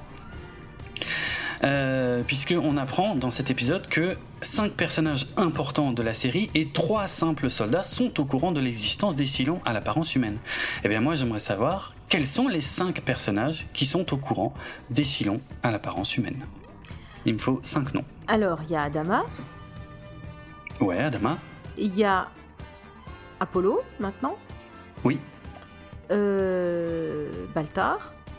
c'est vrai. Alors, euh, Rosine, je suis pas sûre, mais ce serait logique. Si, si. Si, si. Bah oui, oui, c'est vrai que ce serait logique. Donc oui, il en manque plus qu'un. Et Billy que Non, pas Billy, le sait, non. Billy le sait. Non, hein. non, non, non. Alors, pas quelle d'accord. autre personne le, le, le docteur? Il n'y a pas un Euh, scientifique là, un gars euh, de temps en temps? Non. Non. Euh, Ils sont tous présents dans la pièce hein, au moment où ils ont la conversation. bah c'est pour ça, enfin non, je pense à une, autre conversation quand il est en train d'élaborer euh, les, les, euh, les tests. Il est en train de faire les tests, mais c'est euh, qu'il est en train de... de- Ah Bref, c'est dans l'épisode d'après qu'il est en train de faire des tests. Avec les Probablement. flacons, hein. Euh, Oui. donc il me manque le cinquième. Ouais. Ah, ça peut pas être euh, le... le gars qui est tout le temps à côté d'Anama qui boit là. Ah bah si. Euh, ah, c'est quoi son nom? Vous l'avez? Tiens donc. Ah oui, les autres l'ont, mais pas toi. Allez, je te donne un indice. Il tu- est colonel. Il faut que, il faut que j'aille chercher. Attends, je vais chercher ma feuille Non. avec, avec la- les têtes des gens que tu m'as fait là. Oui, je sais. Ah, tu Je l'ai pas ça. pris parce que j'avais tout aujourd'hui. Euh, c'est le colonel. C'est le colonel Taille. Ouais. Taille, exactement. Ah c'est oui. lui le cinquième. Oui, parce que Voilà. Jérôme, il m'a fait une petite feuille imprimée avec les Non, mais- photos d'identité de, toutes les, de tous les personnages avec leur nom complet. Parce qu'en fait, je suis tout le temps en train de dire si, mais c'est celui-là, là. Bah, comme je viens de faire là, quoi. Hmm. Celui qui boit, qui, da- qui a mis des traits sur la bouteille, là, comment il s'appelle Ok. Ah, Je suis un boulet. cas- Je sais pas trop pourquoi il m'a choisi pour euh, être avec lui. là. Je suis un boulet, quoi. N'importe quoi. Excellente réponse. Tu as répondu parce à qu'il deux est amoureux. questions. Oh, Donc il voit pas. Vivement l'épisode 26. bref. Bravo pour ces très bonnes réponses. J'essaie de rester dans le dans l'épisode. Je Euh, pourrais dire non. oh, j'ai hâte, j'ai tellement hâte qu'on parle de ça. Je vois pas le rapport avec Galactifrac. Euh, Bon, bref. Ouais. voilà, j'avais des questions subsidiaires. Oh merde. Vas-y, je t'écoute. Mais c'est pas des vraies questions, t'es pas obligé de répondre. C'était euh, combien de temps un être humain peut rester, peut survivre sans boire? En 48 heures. Ah, pas mal, pas loin, mais pas complètement exact. Mais en vérité, c'est vrai que c'est une question compliquée parce que. Ouais, ça dépend où t'es. Non, mais c'est vrai, pour le coup. Ça... Ah, si c'est pas tout à fait vrai, alors la réponse est tout dépend. Non, mais. non, mais c'est pas ça. Non, mais t'as dit. Ça dépend. T'as dit deux jours, euh, la réponse serait plutôt trois, mais en vérité, c'est- pas pareil. Si t'es en hiver, en, je sais pas, en Islande, et si t'es en plein milieu d'un désert, la réponse va pas être la même, clairement. Ah, tu vois ok. Tu vois, Parce que moi, je voulais dire ça dépend de quand il arrête de boire. On considère Oui. qu'il arrête de boire à partir du dernier moment où il a bu un verre d'eau. Oui. Mais est-ce qu'il a bu un verre d'eau plein de 25 Mais- centilitres ou de 30 Mais on ou de s'en fout. 50 Eh ben non À partir du moment où tu as arrêté de boire, qu'est-ce que tu viens déjà de boire? Donc si tu as bu un verre de 50 centilitres, tu peux tenir peut-être 48 heures et Mhm. peut-être encore 12 heures. Mais si tu as la dernière fois bu deux gorgées, 48 heures, peut-être un peu moins. Donc ma réponse est ça dépend. Alors si en plus il fait chaud ou froid, je te dis pas. Merci Je t'en prie. pour cette. Ma réponse est logique. complète. Hein. Parce que j'ai rien, oui, je peux rien. je peux rien dire de plus. Effectivement, non, c'est très juste. Mais après, dans les meilleures conditions, on estime que la déshydratation se fait sentir au bout de 24 heures et que la survie totale ne peut pas excéder 3 jours. C'est quand même mm, super mm, mm. court. Et combien de temps peut-on rester sans manger? Alors ça, c'est plus. Mais du coup, j'ai pas. Pourquoi est-ce que je. Pourquoi est-ce qu'on a parlé de ça il y a pas longtemps? C'était dans quoi? C'était avec moi bah, C'est possible. Bah, parce que dans l'épisode précédent, c'est vrai que c'est très macabre. Dans l'épisode précédent, on a parlé du temps qu'on pouvait tenir sans dormir, mais pas sans manger. Donc je ne sais pas. Ah, ok. Alors c'est ça, je confonds peut-être. Je sais pas. Je ne sais pas. Ou alors on a cherché puis on s'en souvient plus. Je sais pas. Bref. Je sais pas combien de temps on peut, on peut rester sans manger. Ça dépend. Ça, oui, merci. Ah, ça, c'est une très bonne réponse. Ok. Euh, ouais, bon, c'est plus, hein, je crois que ça peut monter à une dizaine de jours, il me semble, 8-10 jours probablement. Et les gens qui font des grèves de la faim, ils durent plus longtemps, donc c'est qu'il y a une autre solution. Ils font pas que arrêter de manger. Enfin, je, sais pas, j'en sais rien. Ils peuvent pas ils tiennent plus que 10 jours, donc il y a quelque chose d'autre. Mhm. Ils ont quoi? Ils ont des perfs euh, Bah non, parce que sinon ça compte pas. Euh, je crois que ça arrive. Hein. Bah oui, mais du coup, alors il y a. Ouais, j'en sais rien, je sais pas. Il triche. On s'enchaînera pour la prochaine fois. Ouais. ouais. Ouais. Ok. Et j'avais une autre question subsidiaire c'est est-ce que c'est facile de trouver de l'eau dans l'espace? Oui. Ah Il suffit de trouver des glaçons et de les faire fondre. Mais alors, il faut, ah trouver, une... Eh ben, il faut trouver une planète où il y a eu avant de l'eau. Oui, bien sûr, ça. Alors, merci. mais euh, mais est-ce qu'il y a beaucoup de planètes avec de l'eau? Ah bah dans. Euh, C'est plus ça la question. Dans, dans Battlestar Galactica, oui. Qu'est-ce que t'en sais? Bah, déjà, dans la, déjà dans les années 70 euh, de l'épisode, des épisodes qu'on regardait, il y avait 78, là, ils avaient trouvé de l'eau. Là, dans celui-là, il trouve de l'eau. Hmm. Donc, euh, ça a l'air d'être simple. ok, donc. Euh, pour nous, c'est pas pareil, pareil. Hein. Ben, on n'est pas allé très, très, très loin. Oui, alors dans le système solaire, ça me suffira déjà. Hein. Euh, ben, si on avait trouvé de l'eau, ça ferait longtemps qu'ils auraient posé un, un truc pour qu'il y en ait qui vivent là-bas. Ouais, c'est pas si simple. Euh, mais ok. Donc, elle, alors, je vais, je, vais t'arrêter dans ta lancée parce que la réponse, la réponse était oui. Dans le système solaire, il y a beaucoup d'eau, en fait. Il y, en a, il y en a même pas mal. On sait qu'il y en a beaucoup sur Mars. Euh, alors c'est beaucoup d'eau sous forme de glace évidemment. Hein. Ah. Euh, bah J'avais quand même pas trop tort. Non, non, tu n'as pas trop. Bah, de l'eau liquide, non. Par contre, ça, si t'as rien euh, pour faire fondre euh, la flotte, euh, tu es un peu dans la merde. Ça, on est d'accord. Oui.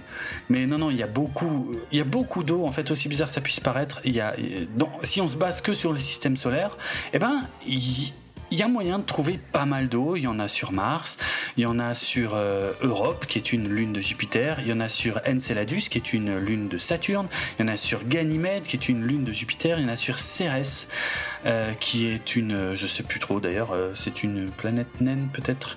Oui, c'est ça, c'est une planète naine qui est entre Mars et Jupiter. Il y en a sur Uranus et Neptune, hein, qui ont apparemment, bien qu'étant des euh, enfin des, planètes euh, des planètes de glace et eh ben, ben, bon bah, la réponse finalement c'est ça hein, c'est que c'est y a du coup il y a beaucoup d'eau. Et il y en aurait même sur Pluton qui est donc plus une planète mais une planète naine depuis quelques années. Mais en tout cas euh, il y a des traces d'eau sur la plupart de, ces corps célestes et de l'eau sous forme de glace. Donc, a priori, l'eau n'est pas si rare en fait.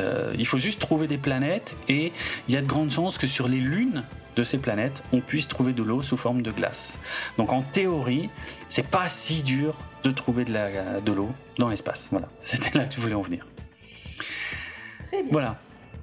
C'est tout. J'ai terminé. On a fait le tour. On a fait le tour Oui. Décidément, j'aurais mis des coups dans mon micro aujourd'hui. Je suis vraiment désolée. Ok, je verrai ça. Eh bien, euh, apparemment, on peut vivre 30 jours sans manger. Ah ouais que, Mais qu'on ne peut vivre que 3 jours sans boire. Bon, on va pas aller dans les détails, mais voilà. Ok, ouais. Hmm. On va finir Oui. Allez, hop, c'est parti. Promo de fin. Le podcast Galactifrac fait partie du label Podchose et il est disponible sur Podcloud ainsi que sur Apple Podcast, Spotify, Deezer, Amazon et de nombreuses autres applications iOS et Android, sans oublier YouTube. Et oui. Alors, si vous voulez euh, retrouver toutes les notes de l'émission, Mhm. en tout cas celles de Jérôme, hein, pas les miennes, vous les retrouvez sur galactifrac.lepodcast.fr et vous pouvez euh, aussi nous suivre si vous voulez parler avec nous sur Facebook, sur Instagram, mais surtout sur Twitter pour discuter. Ouais. C'est vrai. Ouais. Et par contre sur Instagram et sur Facebook, il y a du contenu supplémentaire. Donc Bon, enfin, c'est le même Twitter, comment C'est le même partout sur Twitter, Facebook et Instagram. Ah ben oui, mais attends, je finis. J'allais dire, vous trouvez ça sur Twitter, oui, mais l'intérêt euh, sur Facebook, sur, Instagram, c'est qu'il y ait du contenu supplémentaire aussi. Mhm. Donc si c'est pas votre plateforme Twitter, c'est pas grave. Vous Ah en oui. avez aussi sur les autres. Mhm. Bientôt, Jérôme sera sur TikTok dès qu'il aurait compris comment ça marche. Oh, ça c'est dégueulasse. J'ai commencé à lui expliquer, mais il a du mal. Oui, j'ai du mal, mais. Oh, putain, j'hallucine. Bref, euh, ok. Peut-être. Si Oui. vous, vous savez, vous utilisez TikTok, n'hésitez pas à lui donner des petits conseils. Il a créé un compte. Je te parie qu'il y a frac dans le nom du compte d'ailleurs. J'ai pas créé de compte, mais enfin, je crois pas. Je sais plus. Bah. En fait, tu me mets un doute maintenant, d'ailleurs, j'ai un gros doute. Je sais plus. Je sais feras. tellement pas utiliser Tu. TikTok. Alors, vous pouvez également venir discuter avec d'autres auditeurs et lui-même sur le Discord de l'émission. Et si vous voulez Mm. nous retrouver sur Twitter, moi mon pseudo c'est Kikrine, K-I-K-R-I-N-E, et Draven Ouais. c'est Draven Hard Rock, D-R-A-V-E, N-A-R-D-R-O-K. Voilà. Voilà. Eh ben, merci beaucoup. Et maintenant, en plus, nos auditrices auditeurs savent pourquoi c'est un challenge pour toi de donner mon pseudo euh, Twitter. C'est un running gag. E D-R-A-V-E-N-A-R-D-R-O-K. Joli. Très bien. C'est juste. C'est comme les déliés de doigts de la prof de guitare. Si je le fais beaucoup, beaucoup, à la fin, j'y arriverai. Un peu. Ok. Excellent. N'oubliez Que pas, d'infos. hein, Oui. ma vie. C'est moi, si je peux flatter mon ego, j'hésite pas. Ah, ça- Vivement l'épisode 26.